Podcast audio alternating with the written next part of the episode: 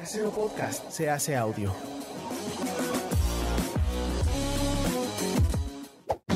¡Chavos, banda! Este programa es patrocinado por ustedes mismos. Si quieren apoyar nuestro proyecto, lo pueden hacer por medio de Patreon en patreon.com diagonal herejes el podcast.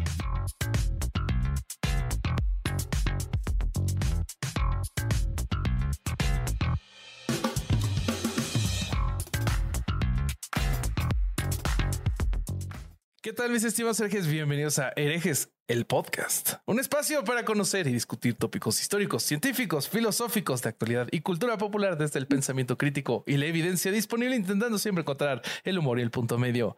¿Ven cómo no lo puedo hacer igual dos veces? Tiene que, que ¿Qué ser le hiciste diferente. a Bobby Conde? Sí, No me sé, güey. Tenía que, tenía que ser diferente. Tiene que ser diferente de alguna forma porque si no me siempre aburro. sos diferente, Bobby. No te preocupes. Sí, especial. Sí, me gustó, Especial, me gustó. quiero pensar. Este. ¿Cómo están, amigos? Yo soy Bobby y estoy con mis amigos, los abogados del diablo. Empezando por el Patriota. Eh, no- si no lo están viendo es porque trae un jersey de los Patriots. Eh, Alejandro Vázquez Espilicueta, ¿cómo estás? Bien, bien, bien, bien.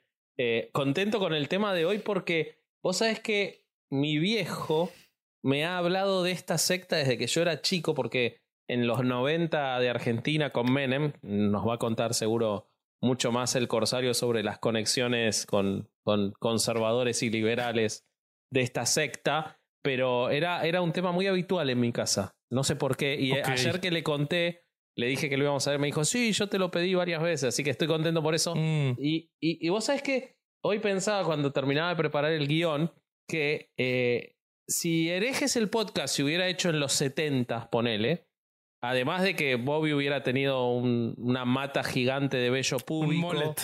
El, el corsario ¿Cómo hubiera sabes tenido que no un, la tiene? un bigote, no, no, se, se corta, se recorta un poquito, se recorta un poquito. Bobby.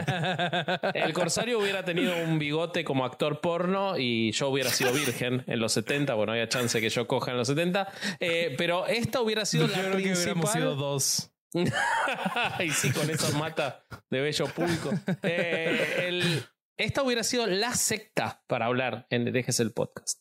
Eh, Porque llegó a tener 3 millones de, de adeptos en los 70. O sea, es una bestialidad. Va a parecer ahora algo anecdótico, pero era una animalada. Así que me encanta el tema del que vamos a hablar porque siento que es como mucho de herejes el podcast está resumido en estos, en estos delirantes. Así Sí, que sí, sí, sí, muy sí. contento. Muy bien. Perfecto. Bueno, pues te voy a presentar al ventilador de este calorón llamado Erex el podcast, Alejandro el Corsario Durán Eraña. ¿Cómo estás? Muy ¿Y por qué bien, tan Bobby. refrescante? Se, ve- se ve que te has tenido calor los últimos días, güey. Hijo de ha estado güey. Está bien muy cabrón, güey. Sí. Mira que para que yo te diga que está cabrón en Querétaro, estuvimos a 36, 37 grados, güey. Güey, yo ayer fui a Yecapixtla con mi papá. No seas cabrón, güey. Pinche desierto horrible. Oigan, Saludos a los oyentes de Checapix. Sí, Sí, sí, sí. un saludo amigos de Yecapixtla. Si no se han derretido los modems, pues, Lo siento pues, saludos. mucho por su clima horrible, pero ustedes son buena onda. Y ustedes y sus vecinas son muy buena onda. Oigan, el, este, el, el tema de hoy, güey, qué pedo, qué pedo. Yo, no, yo nunca había escuchado esta, esta secta. Yo la, yo la escuché por un, eh, por un autor que casi nunca nombro. ¿Qué es? Eh, es tu Mircelia. De- Sí, sí, es el Mircelia de hoy. es, es ex miembro de esa, de esa secta y fue cuando yo la escuché por primera vez. Sí, no, es una locura. Es una locura. está muy, muy cabrón. ¿Y Muy, qué, muy por dónde cabrón. empezamos? ¿O qué? Con... Vasco, Vasco va a llevar como que el, el, el, caballo, contar. el, el- El, el Pero a ver, una, una cosa gente. antes. De las últimas cosas que leí, quiero, quiero empezar con algo de- del final porque es relevante para el resto del episodio. Ok. Yo leí que, que, que, que se han expresado ellos o los que siguen ahí que no les gusta que les digan Moonies. No, no Entonces, les ¿cómo les gusta. vamos a decir? Moonies, por supuesto. Hay traducciones en español que les dicen peor, les dicen los lunáticos. Porque como son los Moonies, hay gente que les dice los lunáticos y me parece muy apropiado. ¿Sabes qué me pasó? Eh, hablando de Moonies, ¿saben qué significa también este eh, el eh, usar moon, pero como verbo en, en inglés? Mostrar el culo. Entonces, sí, exactamente. O sea, tu moon es enseñarle el culo a alguien. ¿Necesitan que lo haga? No, no, no, ya, ya, No, ya no, lo no. hiciste. Gracias. Ah, ok, perfecto, ok, ok. está Este, perfecto. entonces, yo estaba googleando cosas de, de, de los Moonies y me apareció que un equipo de fútbol en unos penales este, le enseñó el culo al portero intentando Sí. distraerlo. Eso es Moon, to Moon. Sí. Sí, sí, sí. Entonces no Pero tiene que ver con el vamos episodio, hablar- pero quería que supieran. No, pero va a, haber, va a haber muchos culos expuestos en este episodio. Eh, no tantos como cuando el Corsario estuvo en el seminario, pero va a haber muchos culos expuestos. Ok. Eh, así que vamos a hablar de la Iglesia de la Unificación, también conocida como la secta Moon. Muy bien. Una belleza que vino de Corea para literalmente para el mundo. Y para, para contarles sobre la secta Moon, eh, me voy a tomar unos minutos al principio para hablarles sobre su fundador, que parece, les cuento en secreto, ustedes no digan nada, pero parece que en realidad no fue su fundador. Ahora lo van a saber un poco más adelante. Pero su, su líder, su frontman, su, su cara visible, el señor Sung Myung Moon.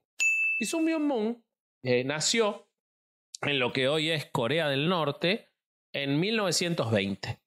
eh, en el seno de una familia que en ese momento era taoísta cuando él Ujú. nació, eh, eh, pero ese taoísmo tiene que ver con que él nació durante la conquista japonesa. eh, como vimos en el episodio, y si no lo vieron, vayan a ver el episodio de Corea del Norte, en el que se va a explicar mucho más el tema de la conquista de Japón y, y cómo dio origen luego incluso al inicio de la Guerra Fría o a la principal batalla de la Guerra Fría, que fue la Guerra de Corea. Pero eh, Moon nació en eh, Corea del Norte en 1920, una familia muy numerosa que rápidamente se convirtió al presbiterianismo. Como hablamos en ese episodio, en el de Corea del Norte, eh, Pyongyang, ellos eran de las afueras de Pyongyang, y Pyongyang era conocida en esa época como la Jerusalén de ¿Cómo era el nombre? ¿La Jerusalén? ¿De Asia? No, porque Jerusalén queda en Asia. Así que la Jerusalén de Asia es Jerusalén. Jerusalén. Eh, la- no me acuerdo, pero Avanza la ignorancia. La, santa, la güey. Jerusalén del lejano. del lejano. supongo algo así. Eh, no mames, ahora sí me superé a mí mismo.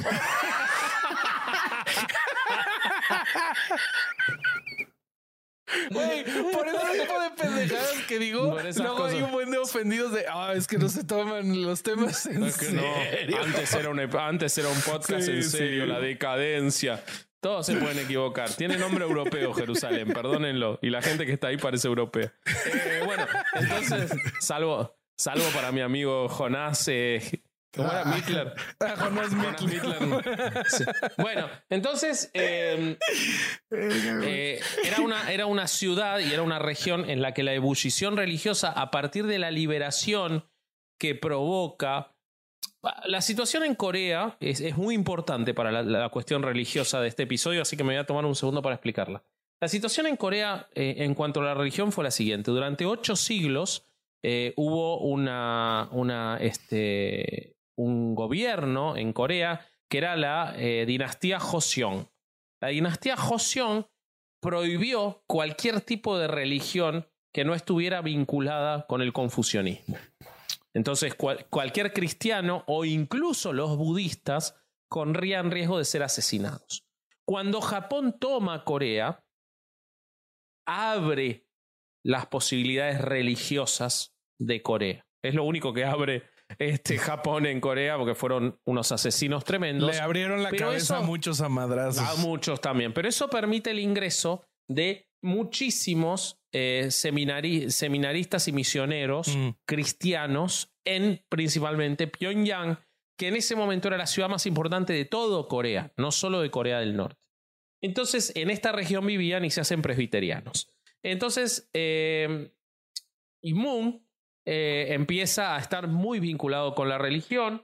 Eh, como les decía, él se vuelve eh, presbiteriano, empiezan a asistir de manera regular a la iglesia presbiteriana local y supuestamente, porque esto lo cuenta mucho después en su biografía, como ocurre siempre en estos casos. Él recién en la década del 50 lo cuenta, pero supuestamente a los 16 años él recibe una aparición de Jesucristo. Eh, se supone que en 1936 él estaba rezando un domingo de Pascua y eh, en una colina cerca de su casa y se le aparece Jesucristo que le pide que él dedique su vida al servicio de Dios y que asuma la continuación de su misión.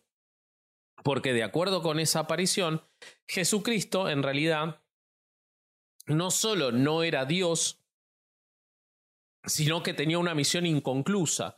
Porque la misión de Cristo no terminaba en la cruz, por eso los, los munis no aceptan la cruz como un símbolo religioso, sino que fue un accidente, que no se suponía que ocurriera la cruz, que la cruz no salvó al mundo, sino que tenía que el plan divino salió mal. Sí, decía, que era un fracaso, güey. Exacto, de hecho la palabra textual que usaban era un aborto del plan de Dios, la crucifixión. Entonces él se le aparece para pedirle que él pueda continuar la, la misión de Cristo. No era muy claro el mensaje, pero lo que Moon interpretó era que tenía que ir a Japón y a los Estados Unidos ah, porque así podía hacer saber al mundo la grandeza del pueblo coreano que era el pueblo elegido y que él iba a ser el mesías de ese pueblo coreano que era el pueblo elegido. ¿Por qué? Porque siempre que llegamos al pueblo elegido, es el pueblo de la misma persona a la que se le aparece. O sea, nunca ha pasado en esas revelaciones que lleguen y digan, no mames, Bobby, soy el, ángel Moroni. Y güey, te vengo a decir quién es el pueblo elegido. El pueblo, el pueblo elegido es Etiopía. Y no. ¿Por qué nunca pasa eso? ¿Por qué le dirías al arcángel Moroni, ah, ¿Y, qué pedo, güey? ¿Y qué hago ¿Por qué no le vas a decir a un etíope, no? Claro. Ok, este, retiro mi queja, gracias. Bueno, como les decía, esto él recién lo cuenta muchos años después, en el año 1953, en su libro Principio Divino. El libro Principio Divino es la obra principal y central de la, de la liturgia de, los, de la secta Moon y es considerado, digamos, como un tercer testamento. O sea, el antiguo, el nuevo y el principio divino, en el cual el reverendo Moon reinterpretó la historia bíblica a su antojo, por ejemplo, cambiando la figura de Satán y poniéndole la figura de Satán la imagen del comunismo. O sea, el comunismo era Satán. Y esto tiene una aplicación que les voy a contar ahora. Pero, qué clase de Juan Pablo II es ese? Supuestamente, sí, de muchos puntos. supuestamente, eh, Jesucristo se le apareció y le dijo que él iba a ser el Mesías y todo esto. Pero sin embargo, pese a que él, acá tenemos cuando vienen estas historias retrospectivas, ¿no? Cuando te dicen, no, a mí se me apareció, pero hace 20 años. Eh, él, sin embargo, continúa con una vida común durante muchos años eh, se gradúa de la escuela secundaria y planea convertirse en maestro. Entonces aplica a la escuela normal de Pyongyang, pero lo rechazan por ser daltónico. digo, o sea, el Mesías no, debería ver todos los colores, aunque sea, ¿no? Cuanto menos. Eso ya me llamó la atención. bueno, debería de ver como en 4K, sí, sí, sí, sí. Un saludo a todos los daltónicos, entre ellos mi hijo Pedro que me dice, qué lindo ese herejes que sale en gris. Y yo le digo, no, hijo mío, sale colores. En tonos de este, verde, ¿no? Sí, sí. Eh, hijo de la chingada eres, bueno, cuando es rechazado por ser daltónico, eh, viaja a Seúl, que en ese momento no era una, la ciudad principal, e ingresa a un instituto de comercio e industria, eh, que era parte del sistema educativo japonés. Esto es muy importante porque en Seúl no, no está muy claro qué ocurrió, pero hay autores que indican que probablemente en Seúl él fue contactado desde muy corta edad por lo que serían después los servicios secretos de Corea. Él en Seúl empieza a interiorizarse con eh, ya no las iglesias eh, presbiterianas, sino con los pentecostales, que como hemos hablado en muchos episodios son eh, iglesias eh, mucho más fervorosas, carismáticas, exactamente, y principalmente con una iglesia que es la iglesia de Heung Dong, eh, una iglesia fundada y organizada por un evangelista local eh, carismático llamado Young Lee. ¿Por qué es importante esta figura? Porque se supone que todo el libro y la liturgia y todo lo que viene de los Munis en realidad fue plagiado de esta iglesia. ¿Ok? De Man, Qué raro, güey. Sí.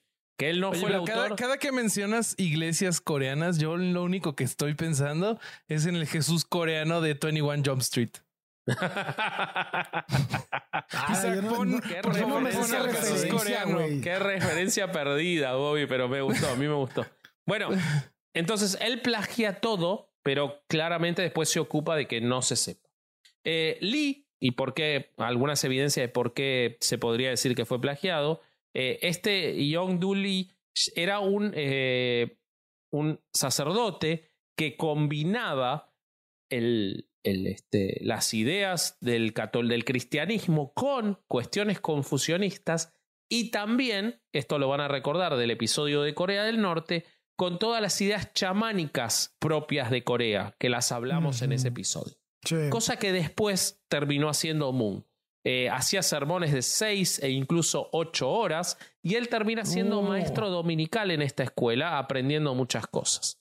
Él lee la, la Biblia varias veces de atrás para adelante, adelante para atrás. Era un momento en el que estaba obsesionado y se muda a Japón. Se supone que desde Japón, él en Japón se vuelve muy participante de los movimientos de reunificación de Corea, porque ya había ocurrido el fin de la Segunda Guerra Mundial, ya Estados Sí. Unidos controlaba el sur de Corea y Rusia, la Unión Soviética, controlaba el norte, y él estaba muy metido en los movimientos independentistas, pero se supone que ya informaba a los servicios secretos de Corea del Sur mientras él estaba ahí. Entonces, porque él se mete en ese momento en grupos eh, comunistas, es decir, su, su búsqueda integrista era desde el norte, que era de donde estaban la mayoría de los emigrantes, porque como recuerdan también de ese episodio, en ese momento Corea del Norte era la rica y Corea del Sur era pobre. Entonces la mayoría de quienes vivían como él en Japón eran de Corea del Norte, que era comunista en ese momento. Bueno, él dice que en Japón lo torturaron muchísimas veces, no hay evidencia de esto y eso lo contó en su autobiografía casi 70 años después, en su autobiografía del 2010. Dice que fue golpeado muchas veces por la policía, torturado y encerrado y que él nunca les dio información. Eh, vuelve a Corea, eh, sigue predicando, abre una iglesia, una primera iglesia que todavía no es la, la secta Moon o la, La iglesia de la unificación. Exactamente. Pero ya inicia con algunos de sus rituales, que no les voy a contar hasta el final del episodio porque son espectaculares, pero que lo llevan a la cárcel. En 1948, Moon es detenido, supuestamente con los cargos de perturbar el orden social. Se supone, él estaba casado ya desde 1943, se supone que estaba teniendo vínculos con una mujer casada y era un delito eh, las relaciones extramatrimoniales en Corea del Norte en ese momento. Y él es detenido y es condenado a cinco años de prisión en un campo de trabajo. Ese campo de trabajo, eh, Steve Pickerton cuenta que eh, era tan terribles esos campos de trabajo que la gente, por ejemplo, se inyectaba querosén en las, en las venas para que se le hagan pústulas o eh, se cortaban dedos con máquinas o se lesionaban extremidades con tal de pasar unos días en la enfermería para tener descanso. O sea, cinco años condenado ahí era casi como una condena de muerte. No había forma de salvarte prácticamente de lo terrible que eran esos campos de trabajo forzados que venían de la tradición rusa, porque recordemos que estamos hablando de 1948 en Corea del Norte, entonces era como un gulag, ¿ok? Ok. Pero tiene, tiene mucha suerte, porque, bueno, suerte, no me gustaría estar ni una semana ahí, él estuvo casi tres años, pero cuando iba a cumplir los tres años en ese campo de prisioneros, se desata la guerra de Corea. Y en el medio de la guerra de Corea, los norteamericanos llegan hasta ese campo de detenidos, abren las puertas y liberan a todos los detenidos. Mm. El relato cuenta, la historia oficial de la secta Moon cuenta, que cuando él es liberado camina 320 millas para llegar hasta una ciudad en el sur de Corea donde abre su iglesia. ¿Ok? Eh, según él O sea, es cuenta, dice, estas Como son si se palabras hubiera de él. ido caminando a Acapulco, más o menos. Tuvo mucho tiempo para pensarlo, Bobby. Sí, son como No, 500 ya. kilómetros, ¿no?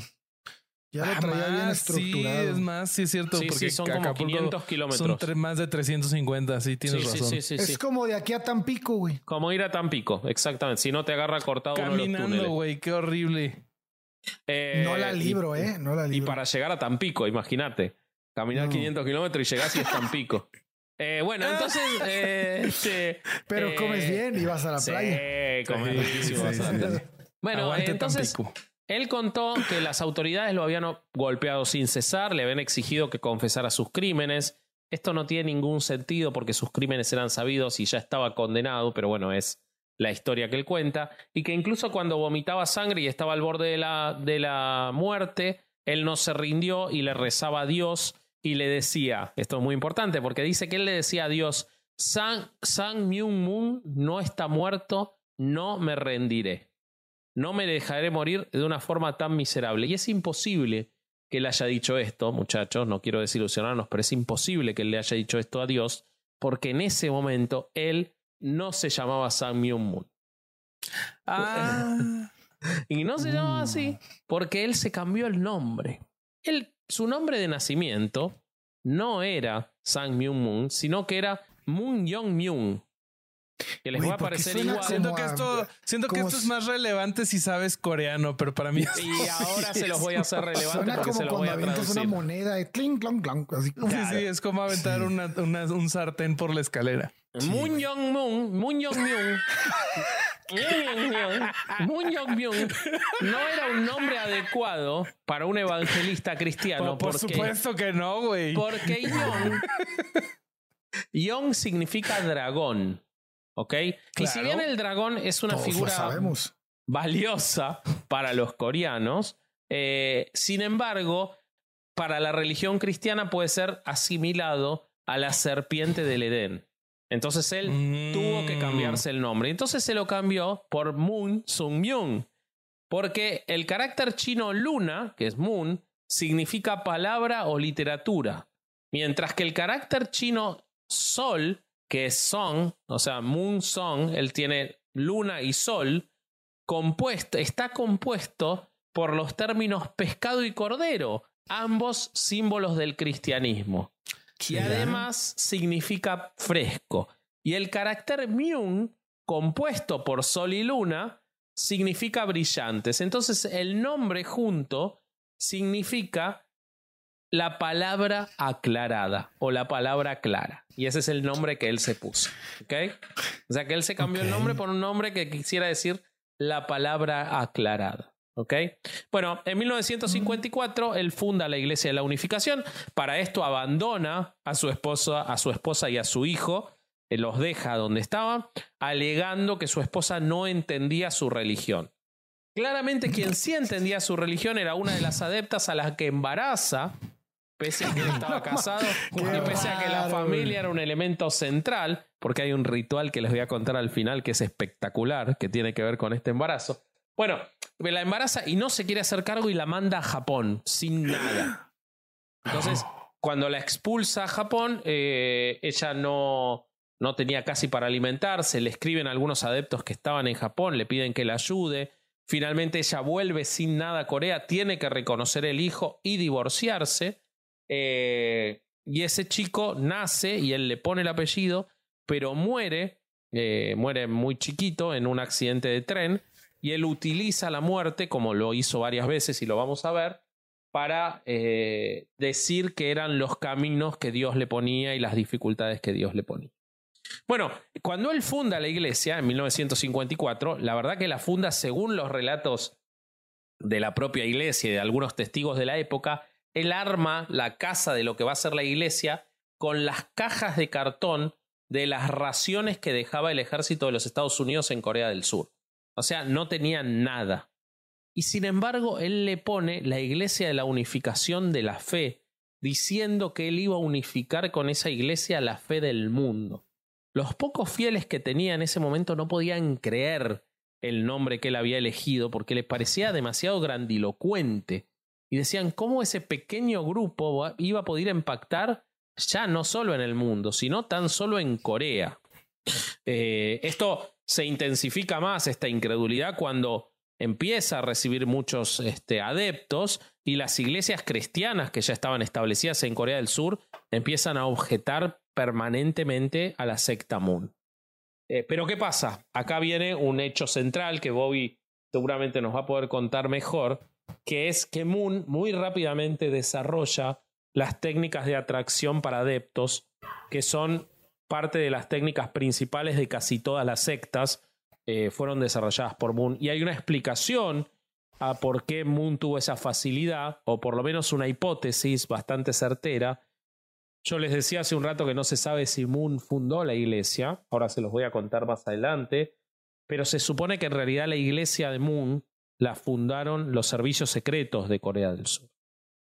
Y que los servicios Mm. secretos de Corea del Sur lo eligieron a él de pantalla y de, de imagen principal, pero que fue una idea para combatir eh, las ideas comunistas de Corea del Norte, la construcción de Mm. esta iglesia, y que parte de lo que le dieron a Moon, además de la posibilidad de hacerse inmensamente rico, fue las técnicas para eh, eh, cooptar adep- adeptos. Entre ellas, eh, y las cuenta Hassan en mucho detalle, está el agotamiento físico, la depravación de sueño, la depravación de alimentos, eh, lo que se conocía como eh, la técnica de la, mm, eh, el bombardeo de amor, que era Tenían como retiros también de aislamiento, ¿no? Que- Que, Exactamente. lleva- te llevaban Sí, sí, con sí. mentiras como a- sus bases y de ahí no, Sí. no te dejaban salir y te decían, no, uy, te, te querías ir, pero no, la camioneta se fue a las 4 de la mañana, no Exactamente. llegaste.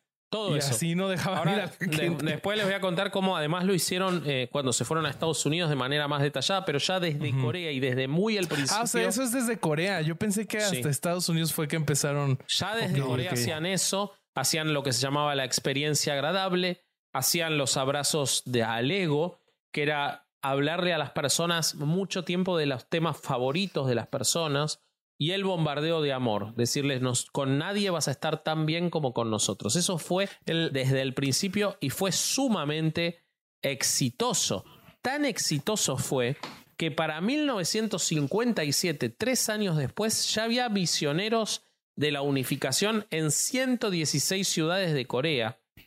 Ya habían iniciado la capacitación de misioneros en el extranjero. En 1958 ya habían enviado misioneros a Japón.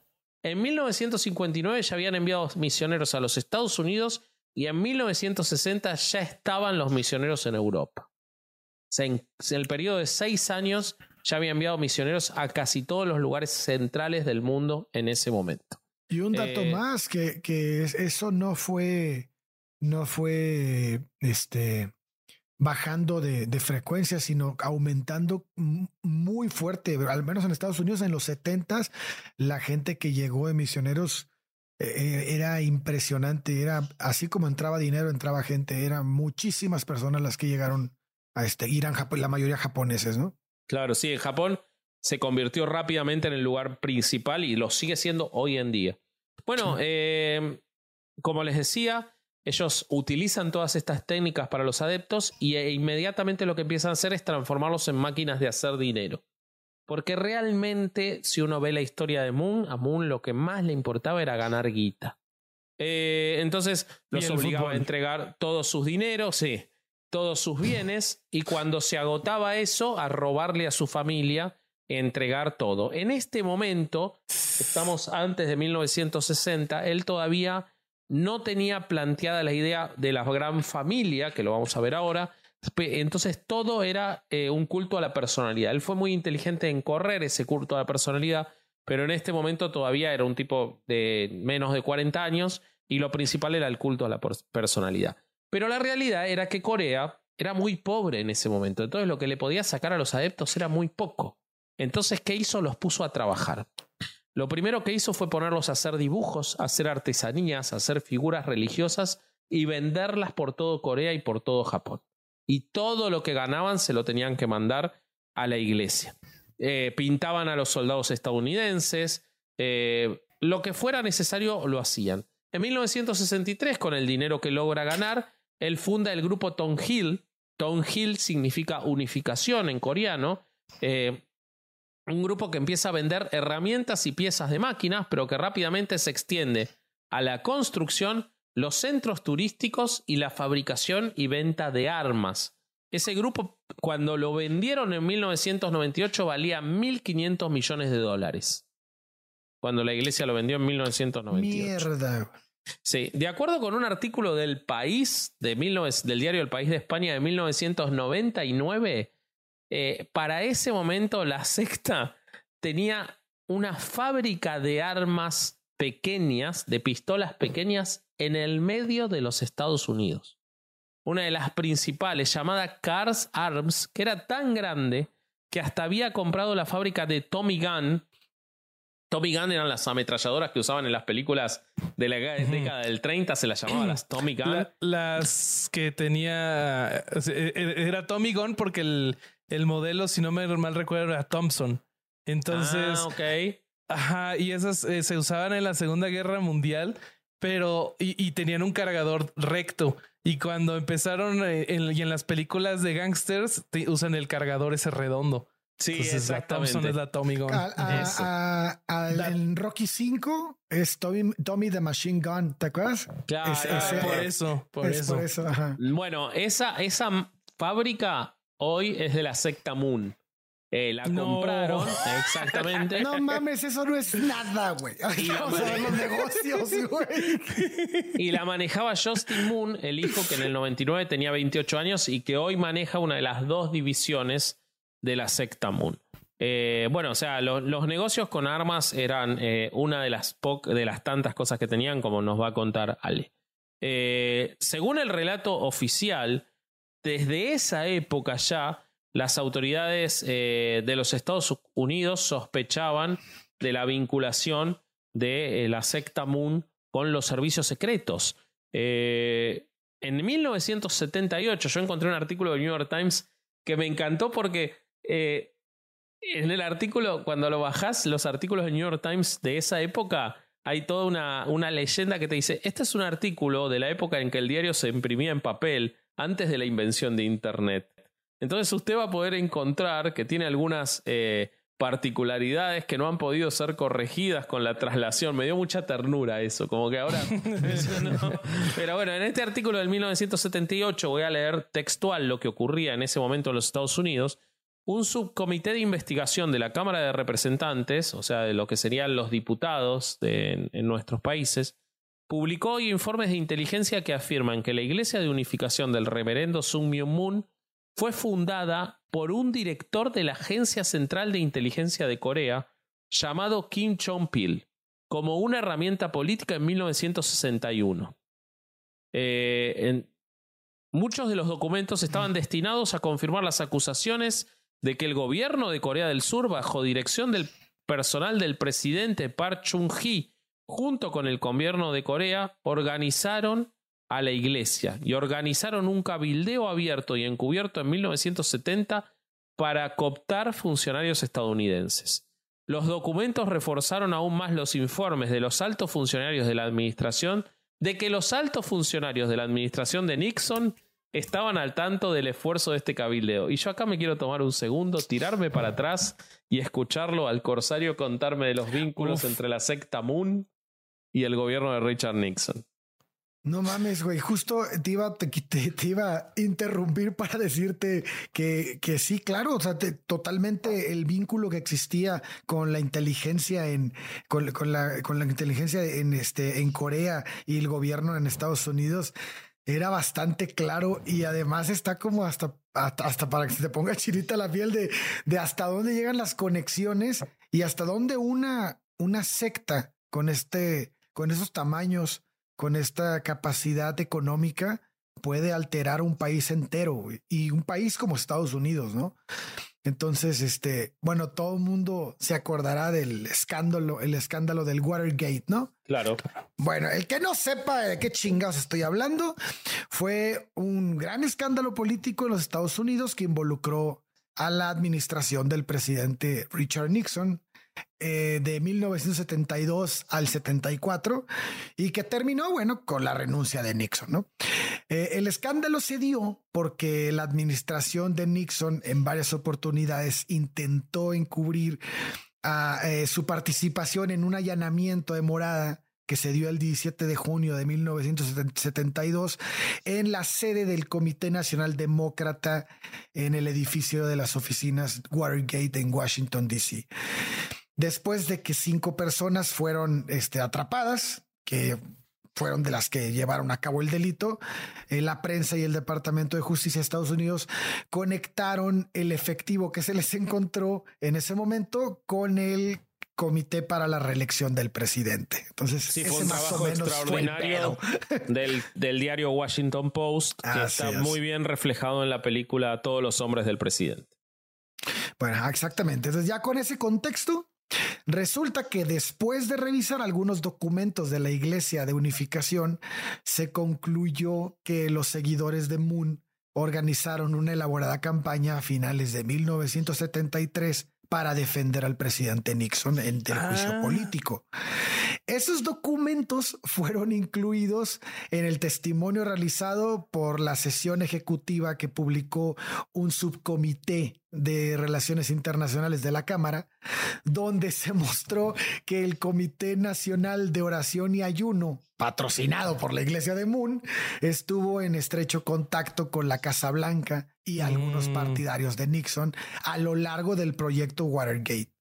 Wow. Entonces, el propósito de la, de la campaña, según un memorándum que se, que se publicó el 29 de diciembre de 1973, era traer nueva vida al arcángel Nixon. No, güey, no. ¿Qué es eso? Y, este, y, este, proyecto era prioridad para Moon, güey.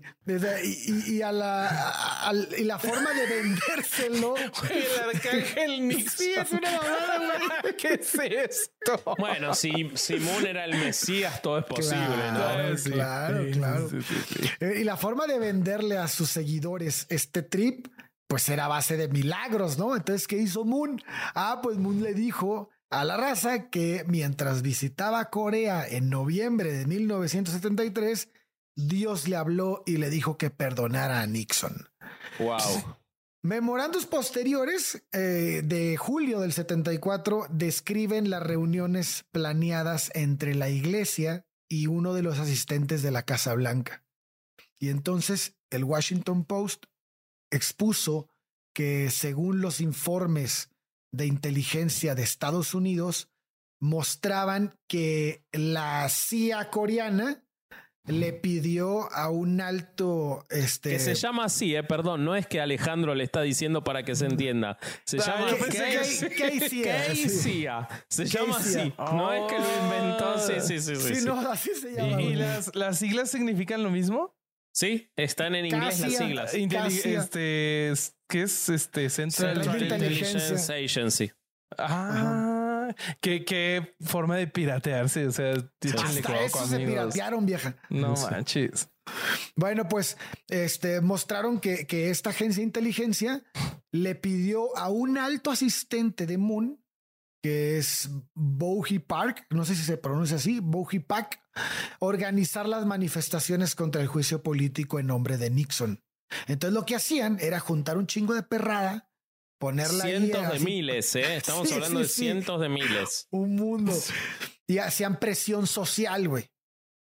Entonces, este está, está bien cabrón porque no es el único presidente con el que se apoya, al que apoyó y al que pues, está también Ronald Reagan, está Bush. Está, de Bush era amigo personal. De Bush era amigo personal, pero Ronald Reagan, lo, que, lo que yo encontré es que no, no, no lo.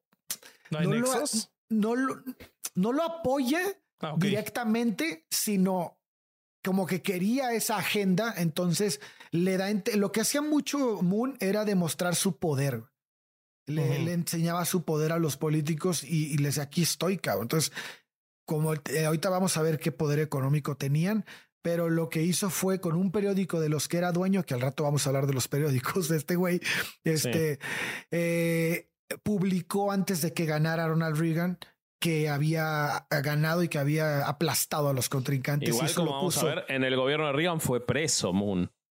Ah, sí, Este, así con que la- no se la tuvo tan fiscal, fácil. ¿no? Exactamente, Y, exactamente. y- y entonces puso el, espe- el, el- el espectacular, el- ¿cómo se llama? El, vaya, el- en la primera solicitada, página. Sí. La, la Ajá, primera página. ajá, puso que había ganado por, por, por aplastando a los En contrincantes. el Washington y- Times. Y Ronald Reagan, no, es otro periódico. Ah, ese ¿en es otro, otro? el- es otro. Ah, no ajá, en ahorita te voy a platicar.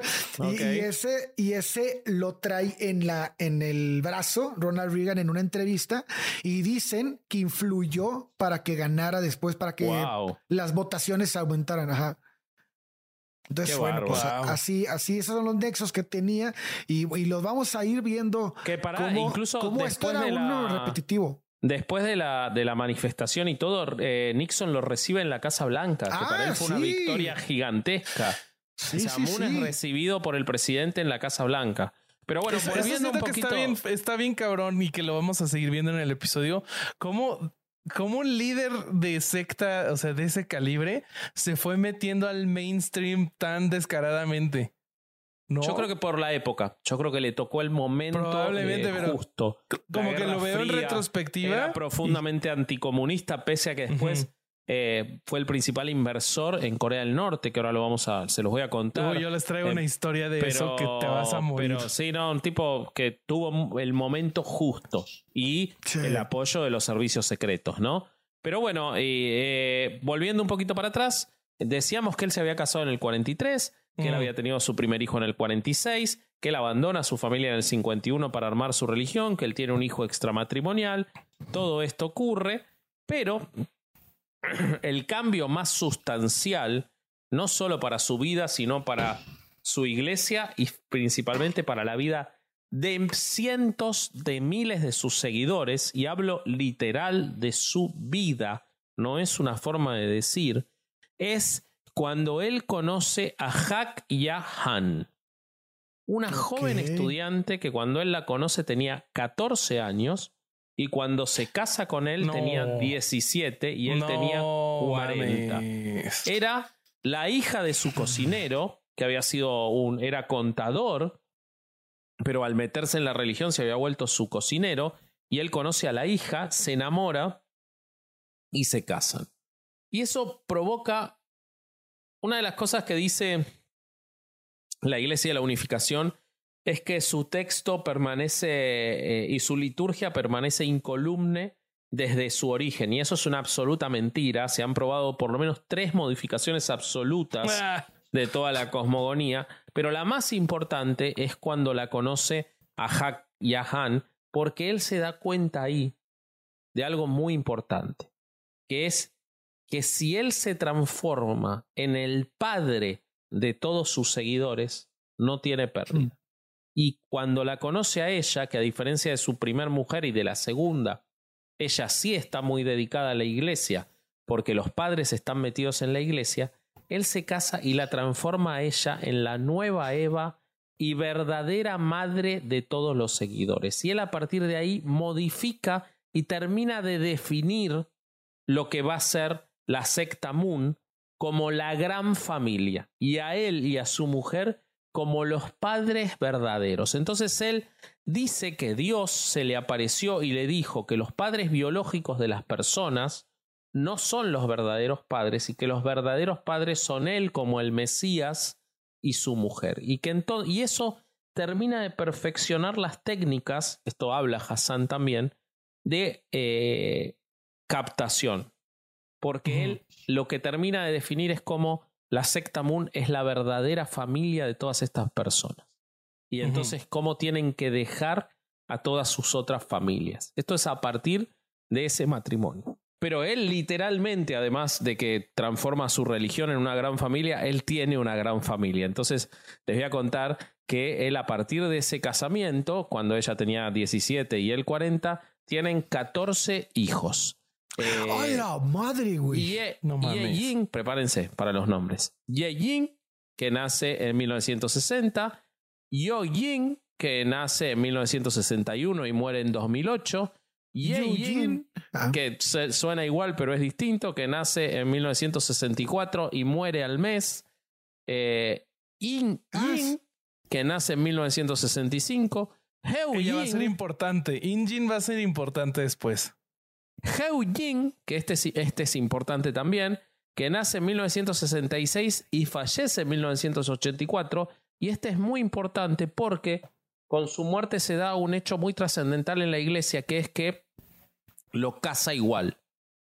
Pese a que se había muerto, eh, y es como estaba comprometido con la hija de su número 2, que era Jung de apellido, la casa, los casa post-mortem, porque dice que si no, no va a poder ascender al cielo. Y no solo los casan, que está en YouTube, se puede ver la ceremonia de matrimonio de ella casándose con una foto en la mano, sino que le consiguen un bebé que no se sabe de dónde lo sacan y se lo da para No que lo críe la pareja, para que lo críe ella con el marido muerto. Se la verdad supone. hubiera estado bastante mejor que hubieran tenido al cadáver en la boda, Sí, ¿no? boda de cuerpo Eso hubiera sido más eso hubiera estado mamalón, Hubiera estado bueno, eso hubiera estado bueno. Pero vos sabés que leí en varias fuentes que el bebé ese que lo crió un muerto eh, quedó tan traumatizado que se supone que es el que fundó el movimiento musical del K-pop después. Este, sí. sí, sí, sí. Bueno, Un Yin, Hyun Yin, Cook Yin, Kwon Yin, Sun Yin, Jung Yin. Y Jung Yin muere en 1999, se suicida, se tira Es de como un, la vida de Jimi Hendrix, vete a la madre, no mames. se tira de un edificio de Reno. Todos se Eh, murieron. La vida de Hendrix que podemos ver en Averiados, eh, En que está sí. disponible en, en Spotify eh, y en todas las Perdonen plataformas todos de los que se quejan de que Sí. hacemos anuncios a medio episodio. Este, ¿Hay pero gente vamos que a se queja de eso? ah, sí. Bueno, cuando anunciamos. Hay una este, nueva temporada de Podimo, eh, perdón, una nueva promoción de Podimo, 0.99 centavos el primer Sí. mes si se suscriben con el enlace que está Sí, cargado. sí. Bueno, eh, Yoon Jin, que nació en 1978, se suicidó en 1999 y él también es importante porque en 1999 la iglesia estaba en franca decadencia, había perdido muchos fieles y Moon utiliza la muerte de su propio hijo para decir que había muerto por culpa de la falta de fe de los fieles. Eh, pese a que se había suicidado después de una noche de casino y probablemente falopa, él le echó la culpa a todos los fieles de la muerte de su hijo. Ok. Young Yin, también llamado John, que nació en 1979 eh, y que hoy es creo que uno de los líderes de la secta. Young Yin y Yen Yin. Todos, o sea, todos se juro, Jin Jin. juro que todos se escriben distinto. Bueno, Sí. eh, es- nacen estos 14 hijos. Él convierte a la cuestión de la familia en lo central. eh, dice que eh, la misión individual tiene que quedar de lado y construye a partir de esto lo que es el rito, que seguro que lo vieron, más importante y además el más famoso de la secta Moon, que son las bodas masivas. Eh, si Ah, no lo sí. vieron, los invito a ¿Cómo buscar no? en YouTube. ¿Cómo Seguro no? que Isaac ahora va a subir imágenes de las bodas masivas de la secta Moon. eh, pero Muchas escogidas de a dedazo. exactamente, eso es lo principal. arre- Lo que hacía. Moon era elegir entre sus fieles. Él decía que tenía una capacidad sobrenatural para poder leer en pocos segundos a dos personas y encontrar la conexión que iban a tener. Entonces los casaba sin que se conocieran. Muchas veces personas que ni siquiera hablaban el mismo idioma.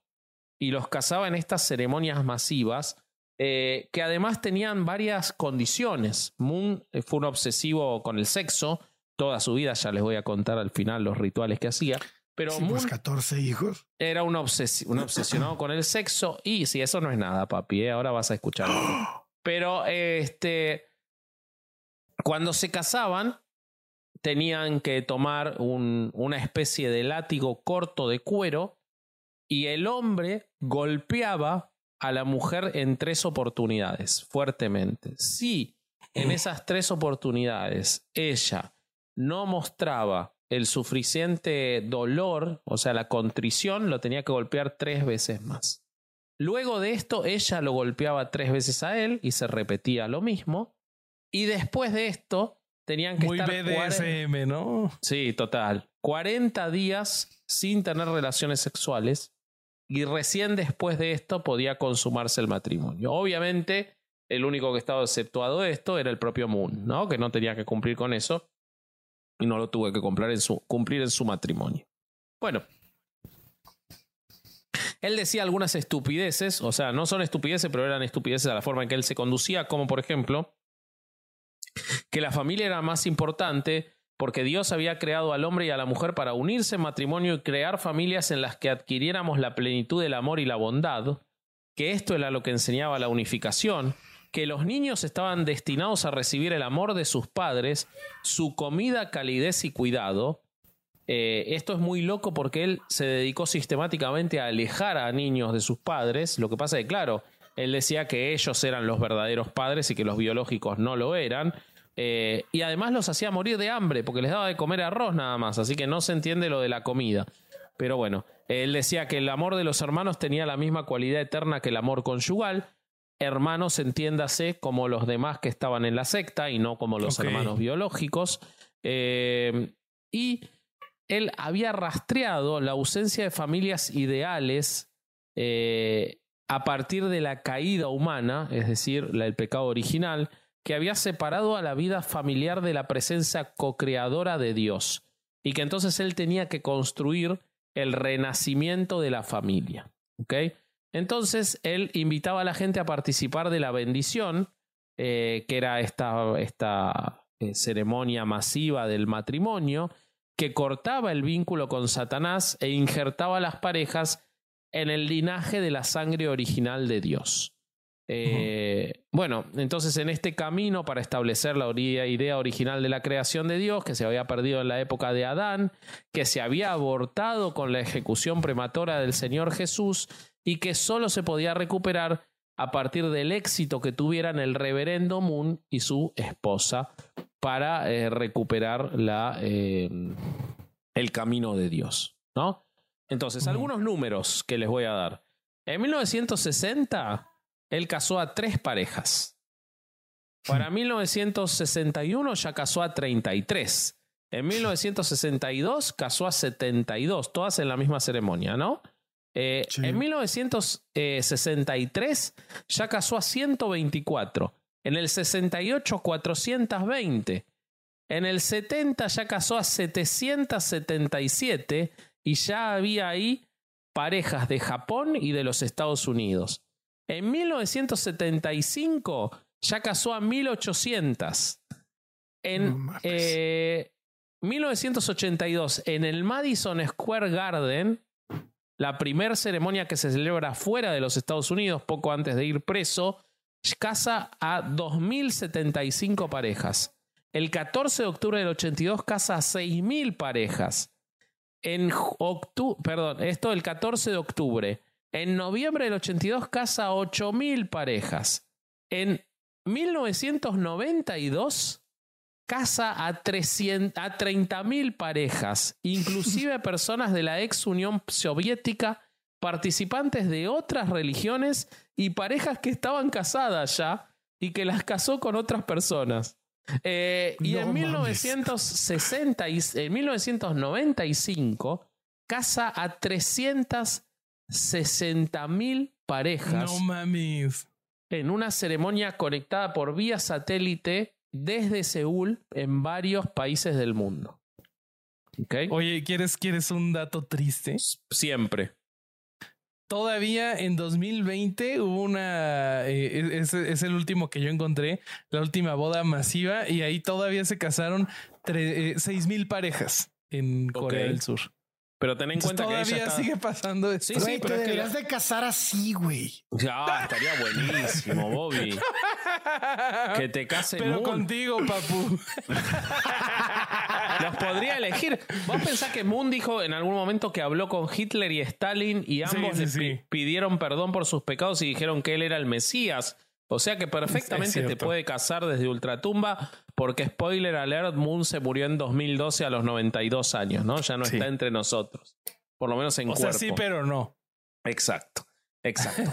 bueno, un dato, eh, en 1963 además él funda el Ballet Folclórico Infantil de Corea, eh, que él decía que era para expandir la cultura, pero se sabe que estaba lleno de agentes secretos entre los profesores y todo, y lo utilizaba para eh, extender en el mundo su red de espías y su red de eh, generación de adeptos. O sea, Eh, era como él- Black Widow, pero este de Corea. Exacto.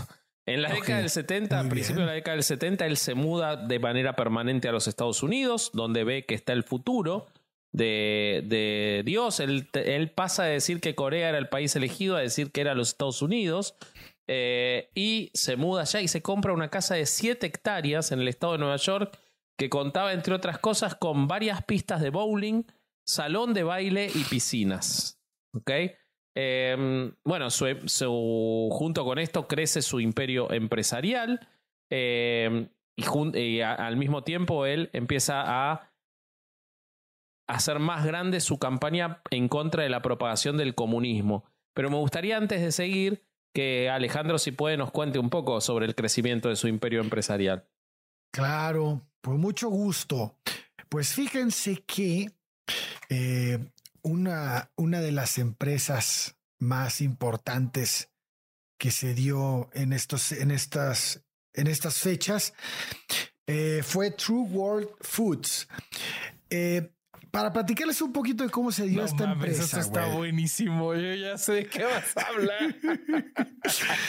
pues resulta que un conglomerado llamado Mundo Feliz. Ah, mira qué lindo nombre. claro, claro. Que según ¿Y qué comercializaban, güey? ¿Soma? que, que según los desertores estaba estrechamente relacionado con la oficina financiera de la iglesia japonesa, cultivó una red nacional de representantes religiosos de ventas. Estos güeyes estaban entrenados para negar sus lazos con la iglesia y a menudo se acercaban a clientes potenciales que identificaban que con supuestas dolencias o maldiciones o cosas del estilo. La primera regla de la iglesia de Moon es que no hablas de la iglesia de Moon. La segunda regla de la iglesia de Moon es que no hablas de la iglesia de Moon. bueno, vos sabés que de hecho tenían prohibido los, los captadores de nuevos adeptos en los Estados Unidos que los este, instruían. En la costa este tenían una instrucción y en la costa oeste tenían otra distinta. Ah, sí, sí, sí. Y tenían prohibido contar que eran parte de la secta Moon hasta pasada la primera semana en que estuvieran en los campamentos. Así es. Exacto, pero bueno, seguí, Ale. Entonces, estos güeyes que estaban entrenados para localizar estas dolencias y maldiciones en, en los clientes potenciales, pues por supuesto también eh, solo ellos podían curarlo, ¿no? ¿Y cómo se podían curar? Pues comprando, por ejemplo, té de ginseng a un precio muy alto o una pagoda de piedra en miniatura importada de, de, las filiales de Moon en Corea, en fin, este tipo de cosas, ¿no? Las tácticas que, que ojo, son las mismas tácticas que usan muchas religiones hoy en día. Entonces, las tácticas... Antes de que se burlen, este, revisen que hace su propia religión. por favor. Las tácticas eran bastante cuestionables, obviamente, pero funcionaron muy bien. La recaudación de fondos tuvo tanto éxito que Japón se convirtió, y esto es en palabras del historiador de la iglesia Michael Mickler, en el gigante económico que impulsó un movimiento global. En 1976 hasta 2010, la Iglesia de la Unificación de Japón enviaría más de 3.600 millones de dólares a Estados Unidos. Wow. Inicialmente estos flujos, eh, como hablábamos hace rato, ¿no? Estos flujos de dinero y, y a su vez de personas que estaban llegando a Estados Unidos, este financiamiento dieron la forma al futuro de algo que mucha gente disfruta hoy en día que se llama el sushi. Eso es espectacular. y esto ocurrió de dos maneras principales, güey. Pero, güey, según yo entiendo, o sea, en realidad el sushi ya existía. Pero como que ellos le dieron el giro. Pero no era este, masivo. Pero no, lo no hizo eso hacerlo masivo, exactamente. Pero además, pero además, ojo, el sushi como lo conocemos en Estados Unidos, en América, es México, toda, toda América Latina, no es el sushi que está que, se conoce allá. el platillo fue específicamente eh, creado para, para, para tropicalizado para nuestro continente y, tuvo y es uno de si van a Japón, amigos, no se decepcionen si no hay sushi con aguacate. Güey, no solo eso, cabrón. El sushi es un, es un alimento tan fácil de hacer y, y tan duradero y tan eficiente para, para movilizarlo y todo, que ni la pandemia pudo con él. Incluso el sushi creció en ventas en la pandemia. No mames. Sí, güey. Eh, y esto lo habla la empresa de la que están, vamos a llegar. A ver, a ver, a ver. Inicialmente, eh, bueno, el, la, les digo que fueron dos las principales maneras ¿no? en la que se dio esto. La primera fue vinculando su, eh, su destino al de una nueva corporación en Washington que recibiría y administraría esos miles de millones de dólares que estaban llegando. Ok. Eh, a pesar de ser legalmente distinta de la iglesia de Moon, fue nombrada Iglesia de la Unificación Internacional. Hoy es dueño de grupo de, grupo Mundo Verdadero, ¿no? Que es otra corporación. Y que hoy, hoy en día ya no se conoce así, sino solo se conoce por las siglas, que es UCI. Así es que es Unification Church International. Entonces resultaría ser mucho más que un holding de, de, sushi, ¿no? A veces directamente y a veces a través de, de una empresa ficticia financiaban las propiedades mediáticas de Moon. Claro, eh, quedaban pérdidas. Así es, así es. Su activismo anticomunista, su compañía de ballet, su apelación por el fraude fiscal de Lauren Strip, eh, incluso un rancho de chinchillas en el norte de California que recibió más de 3 millones de dólares. Pero también sería un vehículo a través del cual la religión va a guiar el negocio de, los mariscos, ¿no? El segundo factor eh, para dar forma al sushi fue un poco más sencillo. Para 1980, cientos de misioneros japoneses habían viajado por medio, por, por pues desde, desde, desde Corea y Japón hasta América, ¿no? Y fue a partir de la década de 1980 cuando Moon pidió a sus seguidores construir un vasto imperio de productos del mar.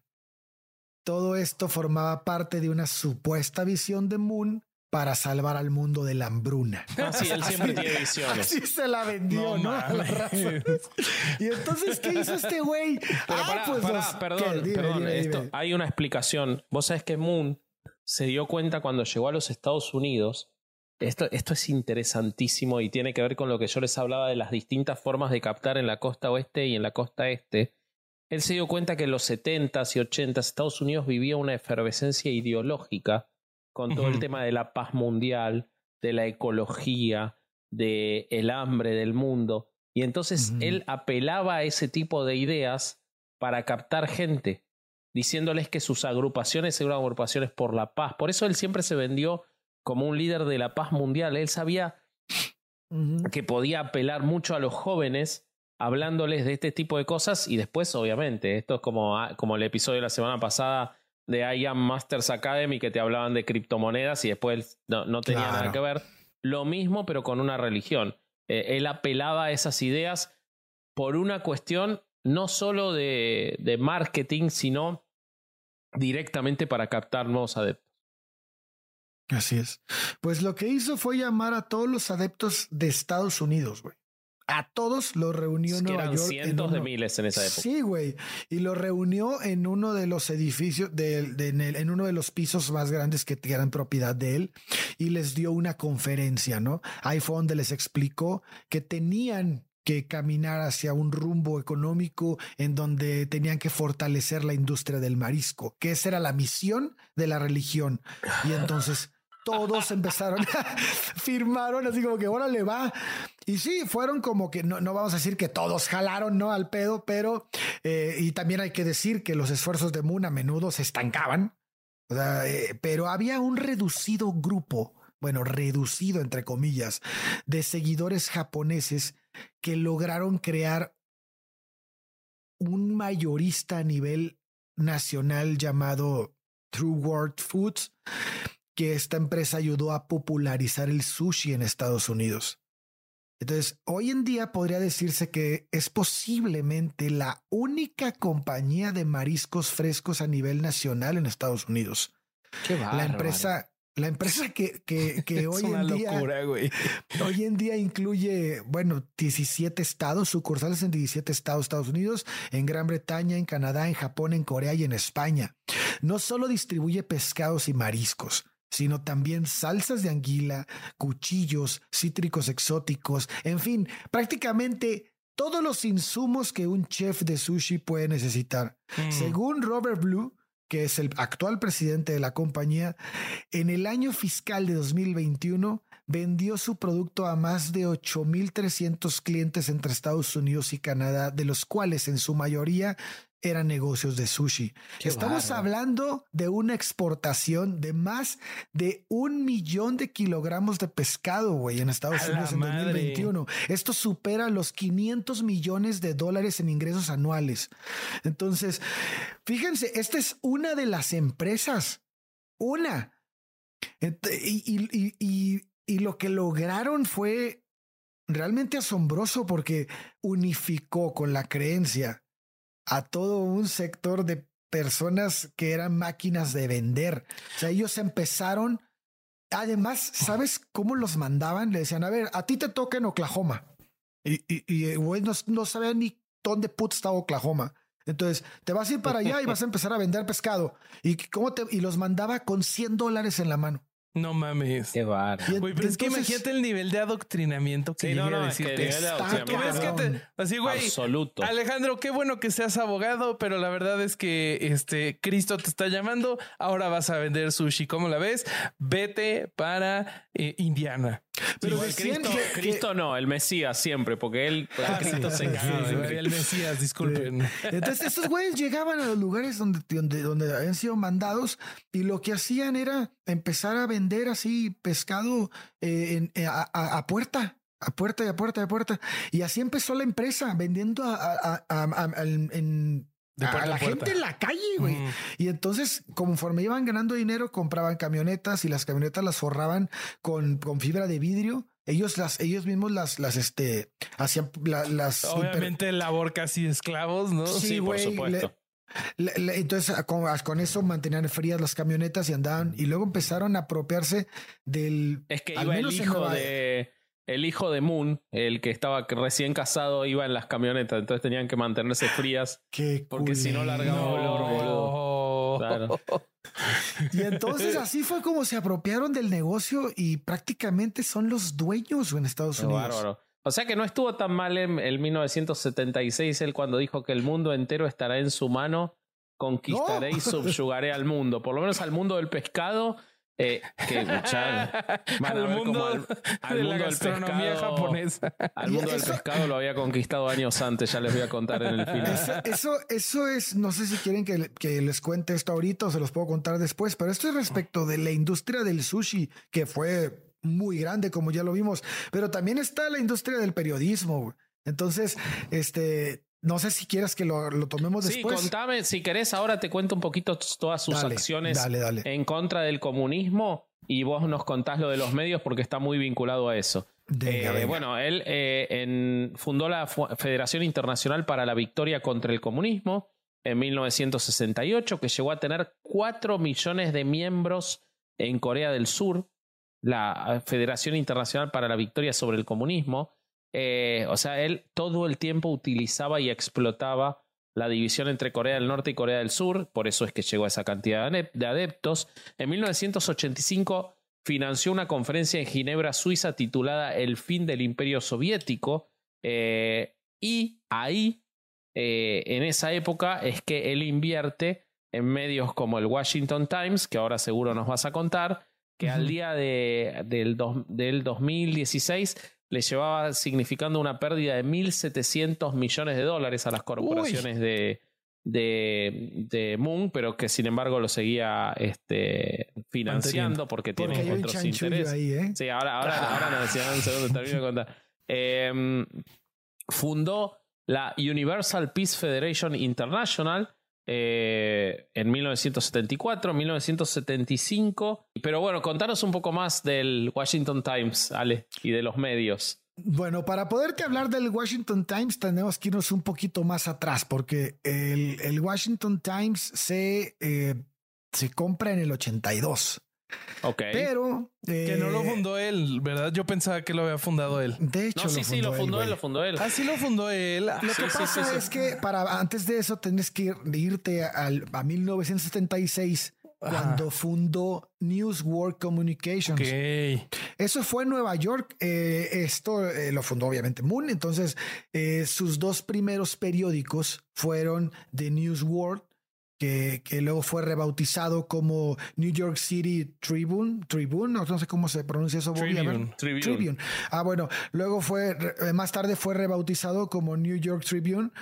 ¿O cómo dijiste? Ya se me fue. Sí, así. Ah, Tribune. bueno. Entonces, este, y Noticias del Mundo en español. Entonces, se publicaron en Nueva York desde 1976 hasta principios de la década de los 90. Y News, News World Communication actualmente es propieta- propietaria de United Press International y varias revistas más que, mm, puta madre, están en Corea del Sur, Japón, eh, eh, Sudáfrica, Egipto, en fin. Hasta 2008 publicó la revista de noticias Insight on, on the News con sede en Washington y bueno, tiene un historial, ¿no? De mil empresas. Pero aquí el punto es que eh, el Washington Times era, se fundó por esta empresa que se llama New World Communication y luego se la vendería a World Media Development eh, y esa empresa también era de él, güey. Entonces, o sea, co- se compró a sí Qué buen comprador el- que tengo, dijo un día. Sí, se sí. compró a Pero sí es igual a vos, le dijeron. No, bueno, es que los coreanos somos parecidos. No seas racista. No No, racista. claro, que- no soy yo. Pero se llama igual que tú. Bueno, todos nos llamamos Kino Moon, dijo. Claro, güey. ¿No viste el nombre de mis hijos? Le dijo. Pues The Washington Times fue fundado en 1982, obviamente con la empresa de Moon y con la nueva empresa de Moon ahora comprado. Y este, y, bueno, este conglomerado eh, tenía, estaba asociado al movimiento de unificación. Todo mundo lo sabía. El Washington Times es uno de los periódicos de ultraderecha y este, y además ayudó mucho a, a este, a Moon a predicar, güey, porque cuando él compra este periódico mm, por segunda ocasión, él dice que el Washington Times es responsable de que el pueblo estadounidense sepa acerca de Dios. Se convertirá en el instrumento para difundir la verdad sobre Dios al mundo. Entonces, estas eran las, eran las razones por las cuales él se, se hacía de periódicos para influir más entre las personas. Lo mismo pasó en Argentina con Carlos Menem, también este, ocurre en Egipto, también ocurre, vaya, en todos los lugares donde él pudo, aunque significara una pérdida del periódico, era Sí. un instrumento para proselitismo religioso. Pues es que ya si lo ves como negocio, pues si, si lo usaba como proselitismo, pues metía adeptos nuevos que iba a meter en sus otros negocios. No, pero pará, no, no solo era eh, para conseguir adeptos nuevos. Además de, de que él lo- se lo vendía a muchísimos políticos, el Exacto. tener esos diarios. De hecho, el, el Washington Times fue durante muchos años hasta que se fundó News Corp, la empresa de Murdoch, de, de, de Fox y de todos estos medios Mm. conservadores. El Washington Times era el medio conservador más fuerte de los Estados Unidos que lideró la campaña de, de- de George Bush, por ejemplo, de Ronald Reagan. Pero además de eso, algo, un trabajo muy fuerte que hacía el Washington Times era combatir a el que fue a fines de los 70 y principios de los 80 el principal enemigo de Moon, eh, que no era el, el, el, este, el pago de impuestos, aunque también lo era, pero eran los desprogramadores. Los desprogramadores se volvieron un enemigo central Ah. de Moon, que eran los tipos que se dedicaban de manera profesional a sacar a la gente de adentro de las sectas. Entonces, el Washington exmiembros, Times, ¿no? El Washington Times tenía, no, no necesariamente, había exmiembros que trabajaban para los desprogramadores, pero en general los desprogramadores, de los cuales el más famoso era Ted Patrick, eran gente que se había dedicado profesionalmente a eso, a quitar gente de adentro de las sectas. Eran contratados por familias para eh, que recuperaran a sus hijos, a sus nietos, a sus sobrinos de adentro de la secta y eh, los desprogramaran, básicamente, les quitaran todas las ideas de la secta. Y lo que hacían con estos medios era dar los nombres directamente de los desprogramadores para que fueran conocidos adentro de la secta como Satanás. Cuando, entonces, cuando llegaba, por ejemplo, Ted Patrick lograba llegar a un adepto, les habían hablado tanto de los desprogramadores que le tenían miedo. Eran nombres eh, que estaban igualados al, al, diablo para ellos. Entonces se hacía más difícil el trabajo de desprogramación. Y gran parte de esto se hacía en esos este, multimedios. Bueno, hace rato, hace rato te, había dicho que el periódico Washington Times no había sido el que había sacado el, la, el espectacular, es el, la primera plana de que Ronald Reagan había ganado.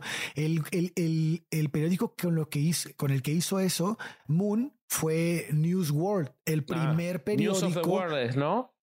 News no, World? News World se llama. Ah, eh, the, News World es, es el que fue rebautizado, que te dije que, que, por, por, New York City.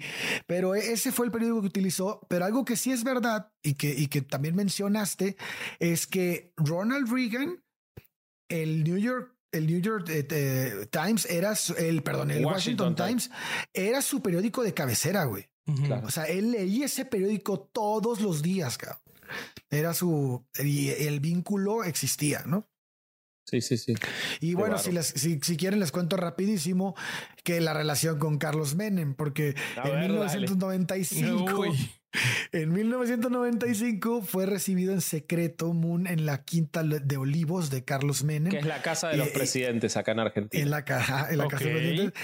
Y este güey lo negó todo, el tiempo hasta que, la, hasta que hubo una publicación de fotos en donde aparece junto con el reverendo y este y ya entonces lo tuvo que admitir, ¿no? Y, porque para este hay un tema central que es que eh, Moon es era y la secta Moon es profundamente islamofóbica.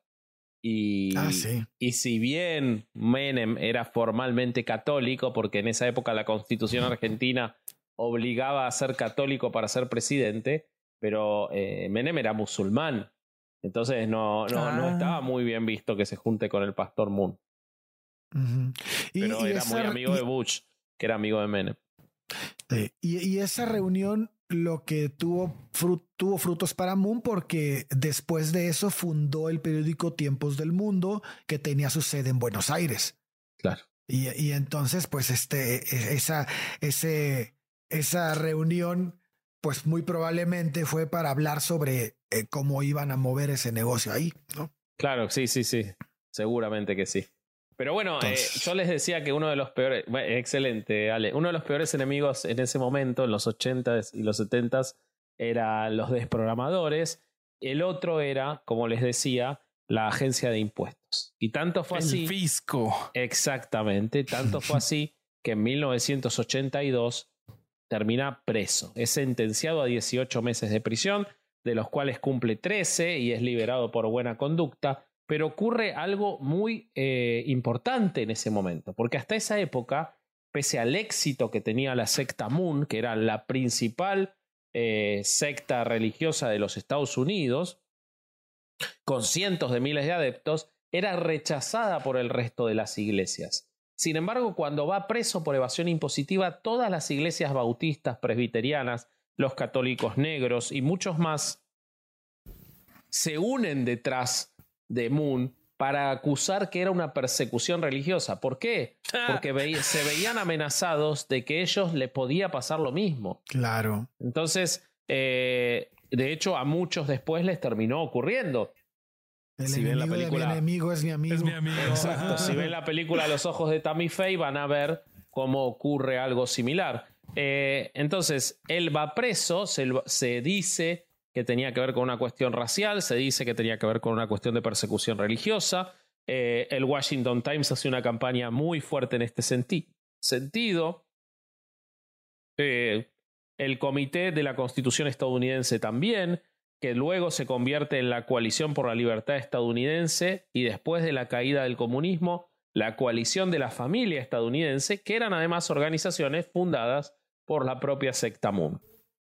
Todos estos eh, buscan la liberación, él finalmente es liberado y a partir de que es liberado, él, a él se le había ofrecido que podía irse de los Estados Unidos o pasar la pena en prisión. Y él acepta pasar la pena en prisión para no irse de los Estados Unidos.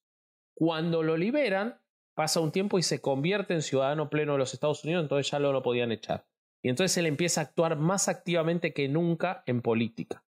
No solo en los Estados Unidos, sino que como empieza a ver en esos años, entre el 82 y el 90, él empieza a ver una caída de seguidores, o sea, toda esta campaña respecto de su evasión impositiva, toda la cuestión de los desprogramadores empieza a tener éxito y él empieza a perder seguidores, entonces se da cuenta que tiene que apuntar a otros países.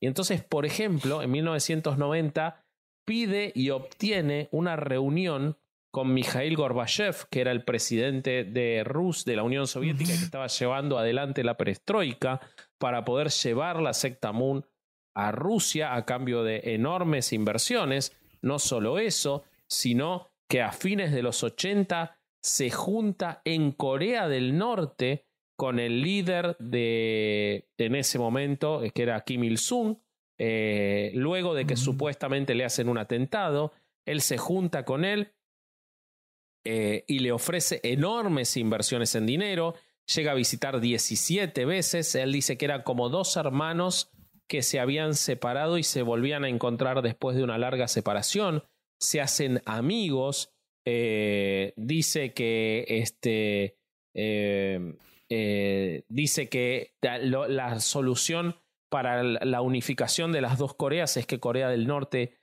logre mejores situaciones económicas, entonces empieza a invertir mucho dinero de la iglesia y por supuesto a captar muchísima gente en Corea del Norte, tanto es así que Corea del Norte, China, Uruguay y Japón pasan a ser los puntos de apoyo principales para la expansión de su imperio comercial. Eh, abre en Corea del Norte una fábrica de automóviles llamada Pyonghwa Motors, eh, que era una empresa, la única empresa privada conjunta con el Estado de Corea del Norte. Para el cumpleaños 80 de Moon, en el 2000, el hijo y heredero de Kim Il-sung, Kim Jong-il, eh, le envía una tarjeta de, de felicitación y una cantidad no especificada de un ginseng silvestre muy caro que le gustaba a Moon. Eh, le permiten eh, abrir un hotel, el Hotel Potogang de Pyongyang, uno de los mejores hoteles y abierto a visitantes extranjeros, y mantiene estos contactos con la iglesia hasta que también muere Kim Jong-il, con Kim Jong-un, con el hijo, eh, y luego de la muerte del reverendo Moon, todavía al día de hoy sigue siendo muy fuerte la iglesia en Corea del Norte. O sea, que él, que era un enemigo del comunismo y de Corea del Norte, termina siendo el principal inversor. Y no es de extrañarse, ¿no? Porque para ser un enemigo del comunismo, él ponía a la gente a vivir en casas comunes, hacía que las mujeres durmieran en el piso cuando este, recibía a los adeptos y lejos de la casa principal para tenerlas más este, aisladas y más sometidas, eh, hacía que entreguen todo su dinero, eh, hacía que hasta compartan su vida marital, con lo cual para ser un anticomunista tenía una, una este, idea bastante rara de lo que estaba mal de la, de la vida en común. Les voy a contar un poquito para ir cerrando mi parte y ya que, quede, que siga Bobby con las maravillas que nos va a contar de cómo sigue esta religión hasta hoy y todo lo que ha ocurrido. Pero yo les voy a contar un poquito de la cosmogonía de esta religión que no lo hemos visto tan en detalle. Eh, como les dije, se ha cambiado por lo menos tres veces, pero lo que siempre sigue es el principio divino, que estaba en su libro desde 1953. Es una reinterpretación de la Biblia, por eso ellos la llaman el Tercer Testamento, eh, con elementos del confucianismo. Eh, uno de los artículos principales o de los versículos principales es Génesis 1.28, que es fructificad y multiplicaos y señoread en los peces del mar. Bueno, de los peces del mar ya habló Alejandro. Eh, y una idea principal es la de las tres bendiciones. Crecer hasta la madurez saludable en cuerpo y espíritu, donde el cuerpo y el espíritu se integren en beneficio mutuo y vivan en relación con el Dios creador. Esto me parece particularmente irónico porque ustedes saben que a la gente en los campamentos y cuando los captaban, principalmente en los Estados Unidos, los aislaban, le hacían depravación del sueño, depravación de alimentos. Tanto era así que desarrollaban un rictus grisáceo y unos ojos vidriosos por la falta de alimento y de sueño. Y esa imagen de los ojos vidriosos y, la cara gris era tomada como favorable hacia Dios porque mostraba el sacrificio. Ahora, qué lejos. Si estabas como zombie, eras un buen creyente. Exactamente. De hecho, muchos eh, ex miembros o gente que quiso ser captada y escapó decía que se los veía como muertos vivos, pero siempre sonrientes. Ahora, qué contradicción con la madurez adulable del cuerpo y espíritu, ¿no? Este, bueno, establecer una familia ideal y expandirla para instalar el verdadero amor familiar a todos los niveles de expansión social. Familias ideales cuando él conformaba las familias entre gente que no se conocía o robaba chicos para entregárselos a otros eh, es muy llamativo. O cazar muertos, ¿no? No nos olvidemos de cazar muertos. Una cosa súper normal. Y cuando la tasa de divorcios de esos matrimonios era altísima, prácticamente te decían que cada persona que se salía y estaba casada se separaba, porque obviamente no se conocían, pues no hablaban el mismo idioma. No hablaban el mismo idioma. Exacto. Mantener una mayordomía responsable de la tierra y de toda la naturaleza y vivir una vida física abundante y gozosa. Bueno, dicho por un tipo que era conocido por prohibir las apuestas, pero pasársela en Reno y Las Vegas, eh, de, este, pasársela de noche más que de día. Eh, y como les decía, ¿no? no darle de comer a sus seguidores, o sea, la mayordomía responsable de la tierra. Bueno, después de esto tenía el principio de la creación, que enseña que todo el universo tiene atributos emparejados, que todo viene en parejas. Eso lo podemos ver vinculado con el tema de por qué su obsesión con los matrimonios masivos. Y la idea del Padre Celestial y la Madre Celestial representados en él y en su esposa. Entonces, ellos le decían no solo que ellos eran los padres verdaderos, sino que tenían que amarlos más a ellos que a cualquier otra persona, incluso que a sus propios hijos. O sea, lo principal era la pareja compuesta por ellos dos por sobre cualquier otra cosa en la cosmogonía de esta religión. Eh, después, otra cosa es el tema muy importante de la caída humana. Él decía que a lo largo de la historia los hombres y las mujeres habían usado la libertad que Dios les había dado más para el mal que para el bien. Él sabrá de eso, ¿no? Los celos, el odio y los males del libertinaje, él sabrá de eso. La infidelidad, él sabrá de eso. Y la violencia profanan el registro humano. Esta tendencia abusiva y autodestructiva se conoce en el principio divino como la naturaleza caída, una desviación de la naturaleza original dada por Dios con la que los humanos fueron creados originalmente, y que surgió como consecuencia de la caída bíblica del hombre cuando los primeros ancestros humanos, Adán y Eva, transgredieron el mandamiento de Dios. Y acá viene lo que les vengo eh, no contando de, este, de la eh, liturgia, que era la ceremonia de la restauración, que voy a proceder a contárselas ahora ah, porque es espectacular y me la vengo guardando desde 1948 cuando fue preso por primera vez por la ceremonia de la restauración. Bueno, resulta que para eh, la cosmogonía de la secta Moon, el pecado original no fue comer la manzana. El pecado original fue que Eva fornicó con el diablo, de manera literal, tuvo sexo con el diablo. Y luego tuvo sexo con Adán. Entonces, al tener sexo con Adán, después de tener sexo con el diablo, le transmitió la sangre impura. Y esa sangre impura fue transmitida a todos los e, hijos de Adán y Eva, o sea, a todos nosotros. Y esa sangre impura no podía ser curada por Jesucristo, porque Jesucristo no es Dios, no podía quitar el, pecado original, eh, el bautismo, sino que solo lo puede quitar la ceremonia de la resurrección. Y esta ceremonia de la resurrección consistía en lo siguiente. Él lo creó en 1948, fue preso por esto, salió en 1954 y lo siguió practicando, se supone que hasta 1960, cuando se casó, momento en el que lo trasladó a otros seguidores, pero él dejó de hacerlo, pero no hay evidencia de que haya dejado de hacerlo, pero era así.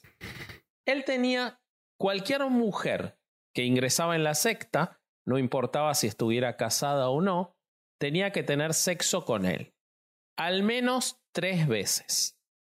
Las primeras dos veces, les pido por favor que no me pregunten por qué, pero las primeras dos veces la mujer tenía que ir arriba. Supongo que no se quería cansar, porque debía coger con tantas que no se debía cansar. Pero las primeras dos veces la mujer tenía que ir arriba. Y la tercera iba arriba él. Y cuando él había tenido sexo tres veces con cada una de las mujeres de la región, y hay relatos de que incluso, por ejemplo, esto lo hacía con la madre y las dos hijas, eh, o en grupos de seis, él tenía siempre a su disposición seis o siete eh, mujeres para esto. Pero cuando él cumplía con este ritual, ellas tenían que tener sexo al menos con otros tres seguidores.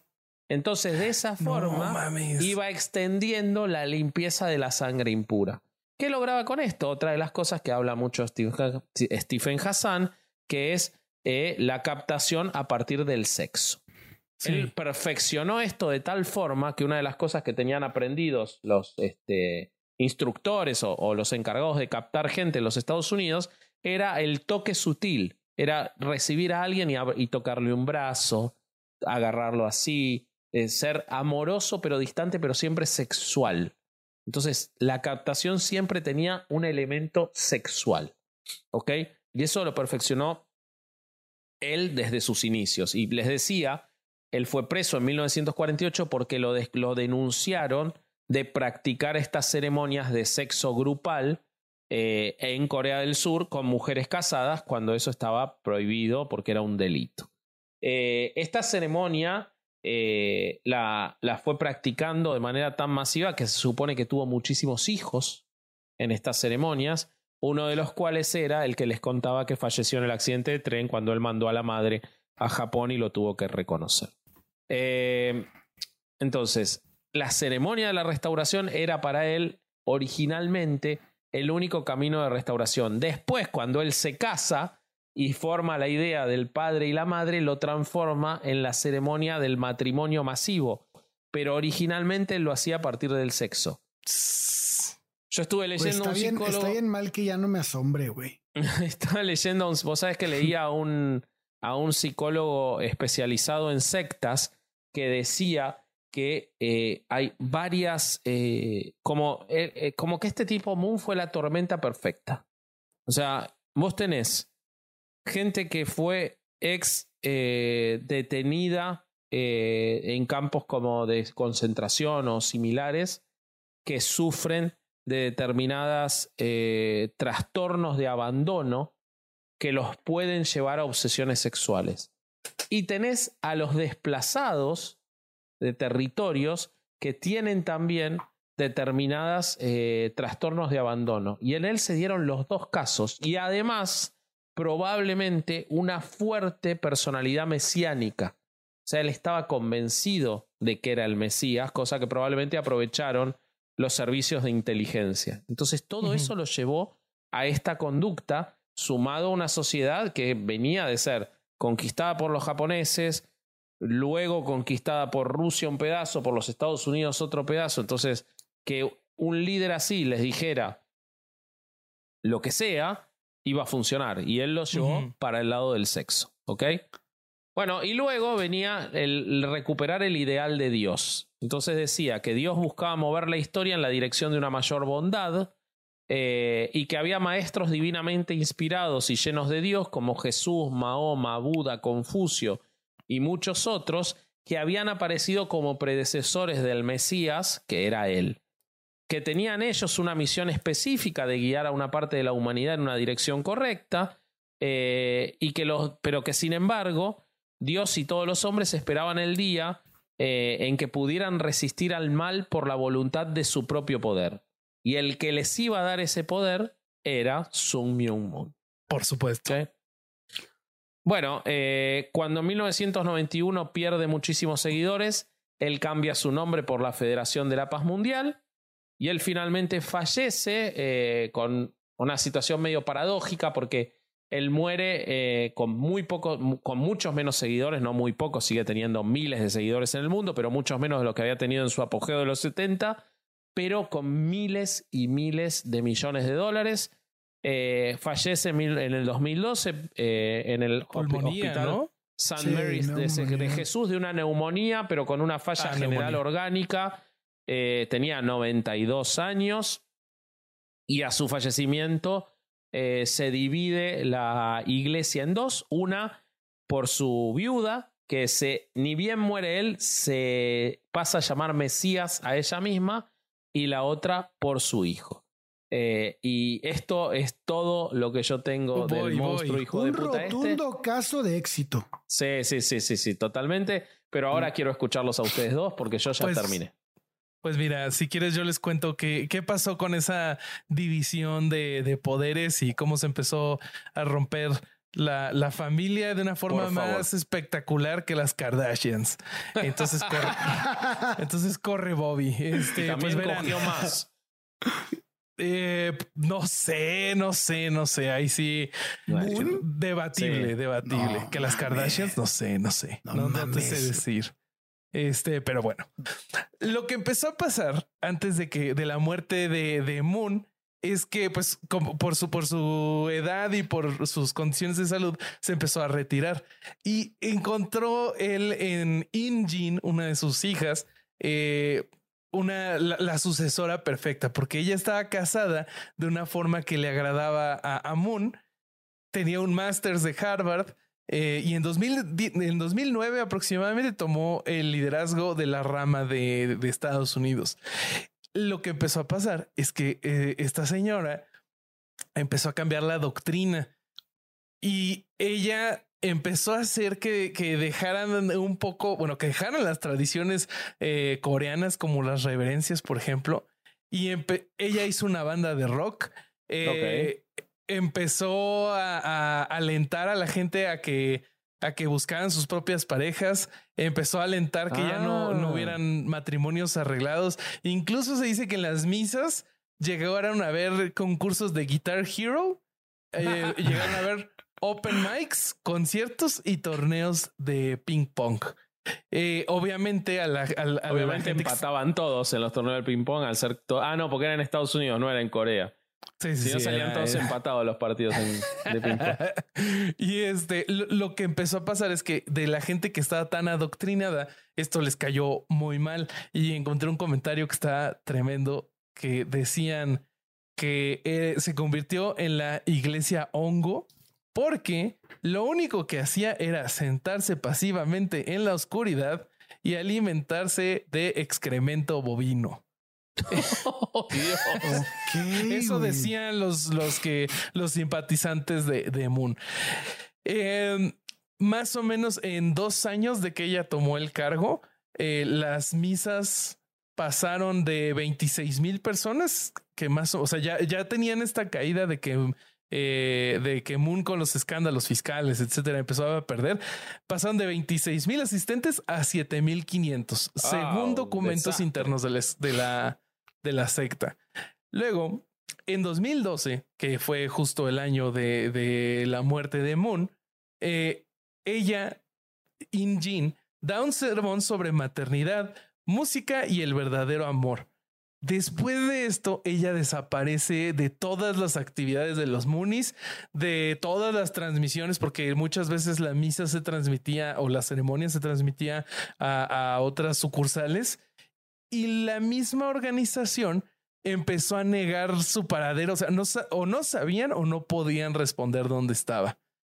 Y entonces es que se, se, se desató el verdadero escándalo alrededor de ella. Más o menos en ese tiempo aparece un acta de nacimiento que resulta ser de un hijo de Injin que tuvo con su amante Ben Lorenzen, quien era otro, otro miembro de los Moonies y él era el cantante y guitarrista de la banda que ya había formado. él casado también. Entonces, o sea, imagínate, los dos casados iba totalmente en contra de la doctrina de Moon. Incluso hubo un incidente en donde estaban en un hotel y este, la esposa de él encuentra correos muy sexuales de parte de Injin, lo confronta. Entonces llega él con otro miembro de los Moonies y les dicen que tienen una hora para salirse del hotel o los van a sacar a la fuerza. Entonces, escándalo total. Y bueno, a partir de eso ella ya no sigue como líder y pasa, pasa a, al fondo. Y, y, entonces es que la esposa de, de Moon, que era Hack ya, toma este rol más preponderante. Lo que pasó también es que lo que platicábamos de la UCI, eh, uno de los hijos eh, que, que, bueno, ya aquí descontando a los muertos y todo, el hijo mayor de, de Moon, que lo, es el, el, el, nombre completo es, déjenme se los digo, es Hyun Jin Moon pero no sé por qué ahora le dicen Preston. Entonces Preston se apoderó de la UCI. La UCI, como nos decía Durán, es la, la que engloba todos los negocios o una buena parte de los negocios, a, unos que le pierden, como el, el Washington Times, y otros que les ganan.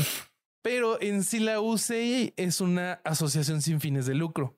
Entonces él se queda por ese lado con la UCI y la madre se queda por el otro lado con la eh, Federación Familiar para la Paz Mundial en la, en la unificación internacional. Entonces quedan estas dos asociaciones, este, cada una por su lado. Y en el 2019 se enfrentaron en la corte porque la, la asociación de la madre demanda a la de Preston diciendo que los fondos que está recibiendo no se están usando para los fines para lo que estaban diseñados. Entonces, según, según tengo entendido, todavía no se termina ese juicio, pero, pero está cabrón. Otra, bueno. otra, de las cosas que hizo nuestro amigo Preston fue que eh, en Paraguay fundó una rama paralela de la iglesia con la cual pidió créditos y estafó a la congregación, eh, transfiriendo 300 mil hectáreas en Alto Paraguay hacia su organización. Ah, eso, el, el tema, los temas de Paraguay son muy fuertes, ¿no? Sí, sí. Y valuadas en 500 millones de dólares. Entonces también Uf. ahí hay un tema legal y parece que pueden es, perder que esas... es la producción de los de los sushis de un año de 2021 500 millones de dólares sí. o sea en realidad en realidad relativamente para la cantidad de dinero que genera la, la secta pues no es tantísimo. Fue, uy, Pero no fue creo mal que les guste perder. este año. Sí, sí, sí. No creo, no creo. Bueno, fuera de, fuera de las disputas, me encontré un caso que este, este me lo mandó Vasco, pero me lo mandó con una cosa que, que, sus, que fue algo que, que, sus, que se desarrolló después, que es el caso de la familia Van Dorsten. No sé si, si lo llegaron a, a No, escuchar. No, ese yo no lo conozco. Esta historia eh, causó escándalo cuando el hijo mayor de Gerrit Jan van Dorsten entró a un bar rural en la aldea de Ruinerwold, eh, al noreste de Ámsterdam, en Holanda, en octubre de 2019, o sea, es bastante recién, reciente, y le dijo al barman que cinco de sus hermanos permanecían presos en casa de su padre y que necesitaban ayuda. Uf. Van Dorsten fue detenido por la privación de la libertad de sus hijos, abuso y abuso sexual de dos de ellos, además de lavado de dinero. No me Eh, digas que era de la secta Moon. ¿Qué creen? Ay, Este- qué horror. Les voy a citar que dice, sabemos que el padre de la familia, Gary Jan Van Dorsten, fue miembro activo de la organización en Alemania y que se cayó, casó allí con su esposa. Era una persona muy proclive a los rituales y estableció un grupo con su familia. Eh, esto lo confirmó un portavoz de la Iglesia de la Unificación y este al final esto, es- esto sí está medio triste. El tipo fue absuelto por no estar en condiciones mentales para participar en el juicio. Mira. Entonces, eso es de las novedades que hay con la Sectamón. Pero ahora sí llegamos a, a la- a lo que yo les quería platicar. Este en Herejes, el podcast el- el- y nuestro equipo de las investigaciones super serias siempre quiere hablar de fútbol. Entonces vamos a hablar de fútbol. sí, pues, hay, hay No, algo, no. Yo, yo Esto es un delirio, como que compró no un equipo de fútbol o algo, ¿no? No te imaginas lo que es esto. A Pues ver. mira, el tipo, este Sung Myung Moon, era fanático del fútbol Entonces, apenas se fundó la K-League 1 en 1983 en Corea, él empezó a intentar eh, tener un equipo para la Iglesia de la Unificación. No le fue fácil, o sea, hubo bastantes trabas, pero en 1986 consiguió una licencia y en el 89 el Ilwa Chunma Football Club empezó a competir. El equipo de Moon eh, es el más exitoso en Corea del Sur. Wow. Y este, a pesar de cambiar de ciudad en un par de ocasiones, que ahora es el Seognam FC, es la entidad con mayor palmarés con siete ligas, seis copas y dos Champions Leagues asiáticas. Pero Ah, esto no es el único negocio que tuvo eh, el señor Moon en cuanto a fútbol, porque tuvo dos incursiones este negocio en Brasil. No fueron tan exitosos, pero la verdad es que están espectaculares.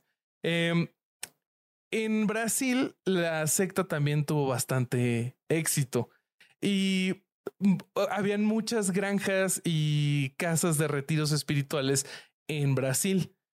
Eh, en el estado de Mato Grosso do Sul, eh, que es limítrofe con Paraguay y Bolivia, eh, Moon se enteró de que en una de sus facendas, supongo que es una hacienda, Hacienda, sí. eh, eh, se enteró de que unos cuantos de sus trabajadores se estaban juntando para jugar partidos de forma amateur, o sea, en ligas amateur. Sí, Y eran entonces- brasileros, básicamente. Si Sí, no sí, o sea, era el día a Sí. día, pero bueno, se enteró Era el ser- señor se Moon. llama ser brasilero. Llegó él, dijo, uff, esto me late y empezó a fichar jugadores y profesionalizó el equipo. Entonces, así es como nace el Club Esportivo Nova Esperanza. Eh, le- se le conoció eh, popularmente como CENE, C-E-N-E. Eh, digo conoció porque ya no existe. Ganó seis campeonatos estatales, participó en la Serie D y también en algunas rondas de la Copa de Brasil. Eh, curiosamente, este equipo lucía un caballo alado en su escudo, que es el mismo escudo que utiliza este el, el otro equipo, el que tiene en, en Corea, el Seognam Porque a él se le apareció Jesús una vez en un caballo alado y le dijo, cuando termines de tener sexo con tres mujeres, dos veces arriba y una vez abajo, tenés que fundar equipos de fútbol. Y él le hizo caso. O sea, ¿era Claro. eso? O era Chunma, un animal mitológico, símbolo de bravura y fuerza en la cultura coreana. Esa era la otra opción. Eh, pero eh, su, su incursión al fútbol, para mí, mi favorita, es este la que Cuando compró el con- Chelsea. no, no, no, no, no. No Ese es que me otro, dejaran- pues mira, al mismo tiempo que pasaba lo de este club que les estoy platicando, que es el Club Esportivo Nova Esperanza, eh, transcurría la historia del Club Atlético Sorocaba. Eh, este era un equipo de básquetbol femenino que pasó al fútbol cuando, cuando la, localidad le empezó a ir bien, hubo una fortuna local y de ahí hicieron la, la transición. En 2000 se oficializa la compra, o sea, Moon compra el club y entonces el, ese club empezó a, a pasar su, su mejor época. Eh, aquí les traigo un extracto del periodista eh, Fernando Cesarotti. Cuenta, el equipo consiguió alcanzar la primera división del campeonato paulista en 2003. Era algo increíble. Por primera vez se enfrentaba a clubes como Corinthians, Santos, Sao Paulo o el Palmeiras. O sea, lo mejor, la crema de la crema del fútbol brasileño. Posteriormente, el Club Atlético Sorocaba consiguió alcanzar la máxima categoría en varias temporadas, pero a decir verdad, nunca arrastró a una gran masa social dentro de una ciudad de 600 mil habitantes como Sorocaba. Es cierto que se repartían entradas gratuitas, que se fletaban buses, pero siempre se cargó con la sospecha de que era una manera de lavar dinero o una excusa para establecer un gran centro religioso en la ciudad. Mm. El- En Brasil no pueden permitir eso. No, ¿Cómo, cómo a permitir no. en Brasil que se utilicen los medios masivos para una iglesia. ¿Dónde quedó el respeto? Luego, o sea, ya, ya acercándose al, al final, acercándonos al final de la historia, eh, el club jugó varias ediciones de la primera división del campeonato paulista con Fernando Diniz. Eh, aunque el equipo, la última vez que alcanzó la élite fue en 2014, eh, su proceso de expansión los llevó a construir un hotel de alto rendimiento, de alto standing, o sea, un, hotel increíble con ciudad deportiva. Eh, pero pues en 2012 Moon se muere. Entonces se les acabó el dinero y pero las obras ya estaban hechas. Y una curiosidad es que en este en estas instalaciones se quedó la, la selección de Argelia durante el mundial. Mira. Eh, y bueno, de, este el club deja de existir y y ahora esas instalaciones las usa el Sao Ventro, que es el, el rival de la ciudad. Mira. algo que, que está muy divertido de esto es que el Club Atlético Sorocaba fue el primer equipo brasileño que disputó un partido en tierras norcoreanas. No, se llevó a jugar allá. se llevó a su club. No, pero espérate. a jugar contra su club en Corea. Sí, sí, sí, sí, sí. Pues mira, este se llevó a Pyongyang al equipo en noviembre de 2009 y jugaron en frente de 70 mil aficionados. O sea, estadio casi lleno. Es en el, en el estadio Kim Il Sung. Em, esto fue para conmemorar eh, la reciente clasificación de Corea del Norte en 2010. No sé si se acuerdan que jugaron allá en el, en el Mundial de Sudáfrica y también la, la, apertura de la embajada en Brasil. Eh, Moon movió los hilos para que el régimen norcoreano pudiera disputar un amistoso eh, ante del combinado nacional, o sea, la selección norcoreana contra el Sorocaba brasileño. Pero pues si se, si se acuerdan, pues Moon era muy enemigo del comunismo, comunismo ¿no? Entonces, pues cómo era que, que este, esto estaba pasando, pues es lo que nos platicaba Vasco, ¿no? Ya, ya eh, Moon, igual que muchos otros líderes a nivel mundial, le están apostando por el deshielo. Y claro. Solo hubo un detalle que, que me llamó mucho la atención y al igual que uh, la persona que redactó esta nota, eh, el equipo vestía de amarillo y en el marcador, eh, en vez de decir Sorocaba, se leía un sospechoso BRA. ¿Qué quiere decir? Les voy a dar un Brasil. no. Sí, güey. Le hizo creer a la gente que estaban jugando contra Brasil. Sí, sí, sí, sí, sí, sí, sí. empataron. No sé. Nunca van a saber. Nunca van a Nunca saber. van a saber. Hijo de la chingada. Muy bueno, boludo. Los hizo jugar de amarillo. La canariña. Y la o sea, y ya lo último que tuvo es que este creó una copa eh, de estas que se juegan en verano como la International Cup. Y el, lo, lo que me llamó la atención de esto es que, pues, el, el, el, los- el primer nombre que, que intentó el ponerle a su, a su copa era Sun Moon World Peace Cup. Cup. No, no, no. pa- para allá vamos, para allá vamos. Pero la primera era Sun Moon Peace Cup. Pero Ajá. se le dijo que no era muy buena idea util- utilizar el nombre de un gran líder religioso. No era buena idea. Entonces le dijeron, a ver, échame mi, tu segunda opción, papito. Y se le salió con World Peace King Cup.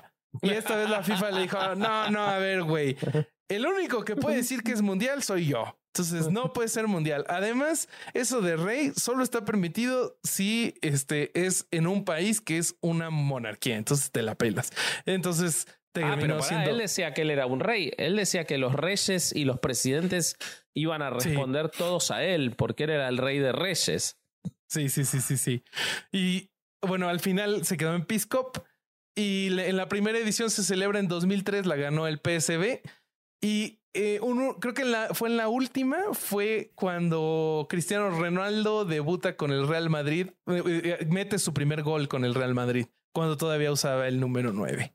Mirá Esa es la historia del buen Moon con este el la historia deportiva de Moon. Ok. Sí. También, bueno, y, ya para que si quieren, para darles algunos datos que puedan googlear y divertirse, eh, hay una rama que se desprendió de los Moonies que son Rod of Iron Ministries, o sea, este palo de hierro. Los del palo de este, hierro, sí, sí, que marchan con marchan con coronas hechas de balas. Es un delirio son eso. Son sí, esos. Sí, sí, sí. Esos siguen existiendo y marchan con palos de hierro y coronas hechas de balas. ¿Y ¿Marchan que así todos los días o tienen una festividad? No, no en, ceremonias especiales. Pero además, mm. una de sus ceremonias especiales. loco. O sea, Durán sí es en ceremonias especiales de Tampico, está bien. En ceremonias especiales. en ceremonias especiales es válido. No, pero además, güey, tienen una ceremonia en donde cazan a sus armas. O sea, si tú tuvieras un rifle y Patricia tuviera otro rifle, los pueden cazar. No seas mamón, güey. Te lo prometo, güey. Y ya lo último que los traigo es que Donald Trump eh, habló en, en un evento de en un evento para conmemorar el 11 de septiembre eh, y en su discurso dijo que quería agradecer a la iglesia este, de la unificación de la unificación mm. y que a la doctora Hack Ya Han Moon porque es una persona tremenda y por su increíble trabajo eh, para la paz mundial. no falla pues, nunca. ¿Cómo ven? ¿Cómo ven? Eso es lo que es la, secta Moon el día de hoy. No, si no fuera horrible y si no hubiera arruinado la vida de miles de personas, eh, que hay testimonios y que los invitamos a buscarlos, les voy a dejar eh, en, las, en las fuentes un episodio de el podcast Sectas, un podcast de Spotify, eh, que tiene un episodio entero de 50 minutos dedicado a contar las formas de captación y el trato que se le daba y la desprogramación. Solo de eso se, se trata el episodio. Eh, es de William Pinkerton, Pinkerton eh, y, cuenta eso. Entonces, si no fuera por la cantidad de vidas que arruinó este tremendo hijo de puta, sería, eh, sería muy divertido. Sería muy gracioso, sí. Sí, sí, sí, sí. Como todos, güey, como todos de esta clase, ¿no? Todos se terminan haciendo las mismas estupideces. Siento que hay algunos que son más graciosos que trágicos eh, otros que empatan y. Es que, por ejemplo, los de World of Fate no llevaron un equipo brasileño a Corea del Norte y los hicieron creer que era pero World of Fate eran, tres güeyes. Sí, World of Fate eran dos mil. y, y, Alex, Fernández siguiéndolos. diciendo, a ver qué hacen ahora. Era, eso. Esto, no mames. Estos fueron cientos de miles, incluso millones. Es eh, es divertido por lo surreal, porque además eh, una cosa que, que, no contamos es que el tipo armaba la secta a medida del lugar porque su único interés era económico y político. Entonces, eh, el tema del, de la familia no tenía tanta prevalencia, por ejemplo, en la costa oeste de los Estados Unidos o en algunos países de Europa. Eh, sobre todo porque en Europa fue legal recién después de 1991 la religión. Entonces, como en esos países había una liberación, dependiendo del momento, y la cuestión familiar no era tan importante, él se iba más para el lado del impulso de la paz. En cambio, en Corea, donde el tema de la familia es tan importante, casi no hablaba de lo del impulso de la paz y hablaba de la familia. Entonces, iba armando mini sectas de acuerdo al país donde, donde le interesara. Es este, era realmente era un, un, líder maligno muy, muy, muy, muy inteligente. Y con el apoyo de distintos servicios secretos y de toda la política y el, y el ejército y la policía. Eh, pero nada, este, estuvo bueno. Gracias Bobby por haber elegido este tema que nos lo propusiste y estuvo muy divertido. Me, me gustó mucho aprender de este tema. ¿Te divertiste, Corsario? Sí, estuvo muy bueno. Muy, muy bueno. ¿Cuál fue tu parte favorita? Cuéntame. Mi parte favorita, eh, creo que cuando lo meten al campo de concentración, porque es la única parte donde sufrió el hijo del puto. ok, ok. Quedémonos con eso, amigos, para tener un poco de paz, paz, Vamos a vender eh, como. Vendamos. Vendamos este, como llévele, llévele. Este, señora, caballero, damita, le traemos la playera de novedad de Herejes el Podcast, que la puede conseguir en staymetal666.mitiendanube.com.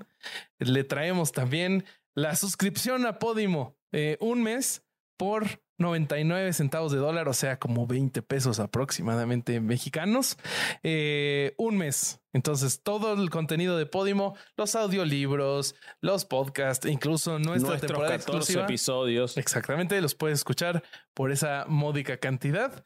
Eh, Patreon, tenemos suscríbanse a Patreon. Hay de Sí. todo. Eh, acaba de estrenarse el nuevo Roast y Revisión Sí. eh, con, que hicimos con la Arbita y que está buenísimo.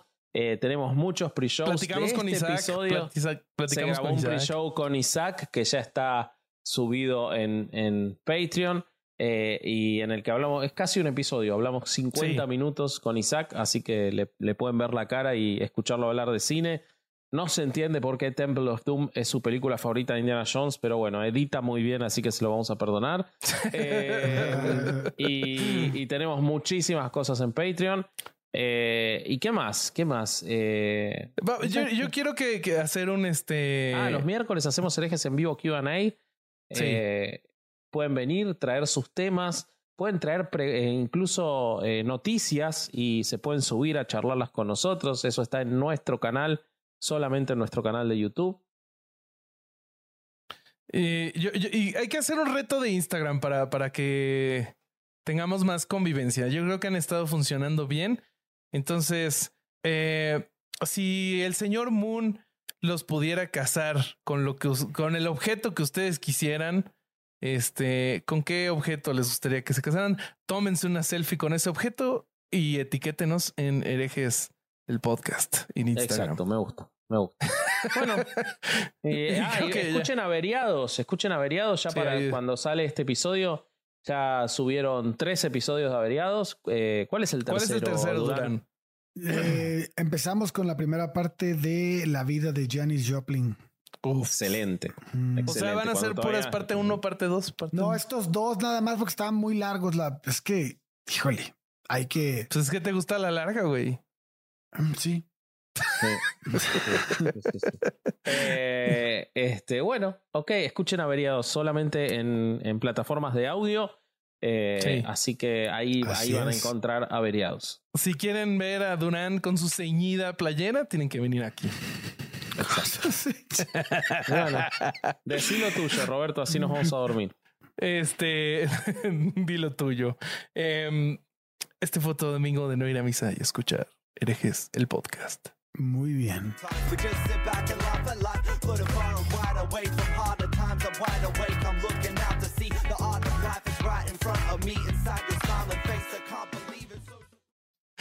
Sí, sí, no, con una mano, güey. Mames. Es un caso ese. A la verga, te congelaste, güey. ¿Va a ¿Sigues ahí? Bobby. El corsario se ¿Bobby? congeló. Está congelado en el tiempo con un ojo medio cerrado así. Es mi mejor imitación del corsario.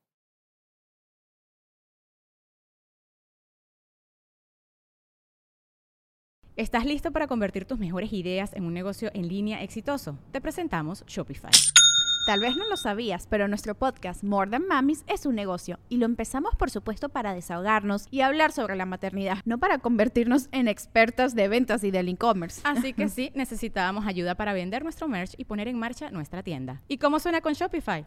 Llegó otra venta. Shopify es la plataforma de comercio que está revolucionando millones de negocios en todo el mundo. Ya seas un emprendedor desde tu casa o desde donde sea, Shopify es la única herramienta que necesitas para iniciar, administrar y hacer crecer tu negocio sin dificultades. Con Shopify puedo gestionar pedidos, envíos y pagos desde cualquier lugar, brindándote toda la información y estadísticas de tus ventas al detalle. Regístrate para un periodo de prueba con tan solo un dólar al mes en shopify.com barra sonoro, todo en minúsculas. Ve a shopify.com barra sonoro para llevar tu negocio al siguiente nivel. Shopify.com barra sonoro.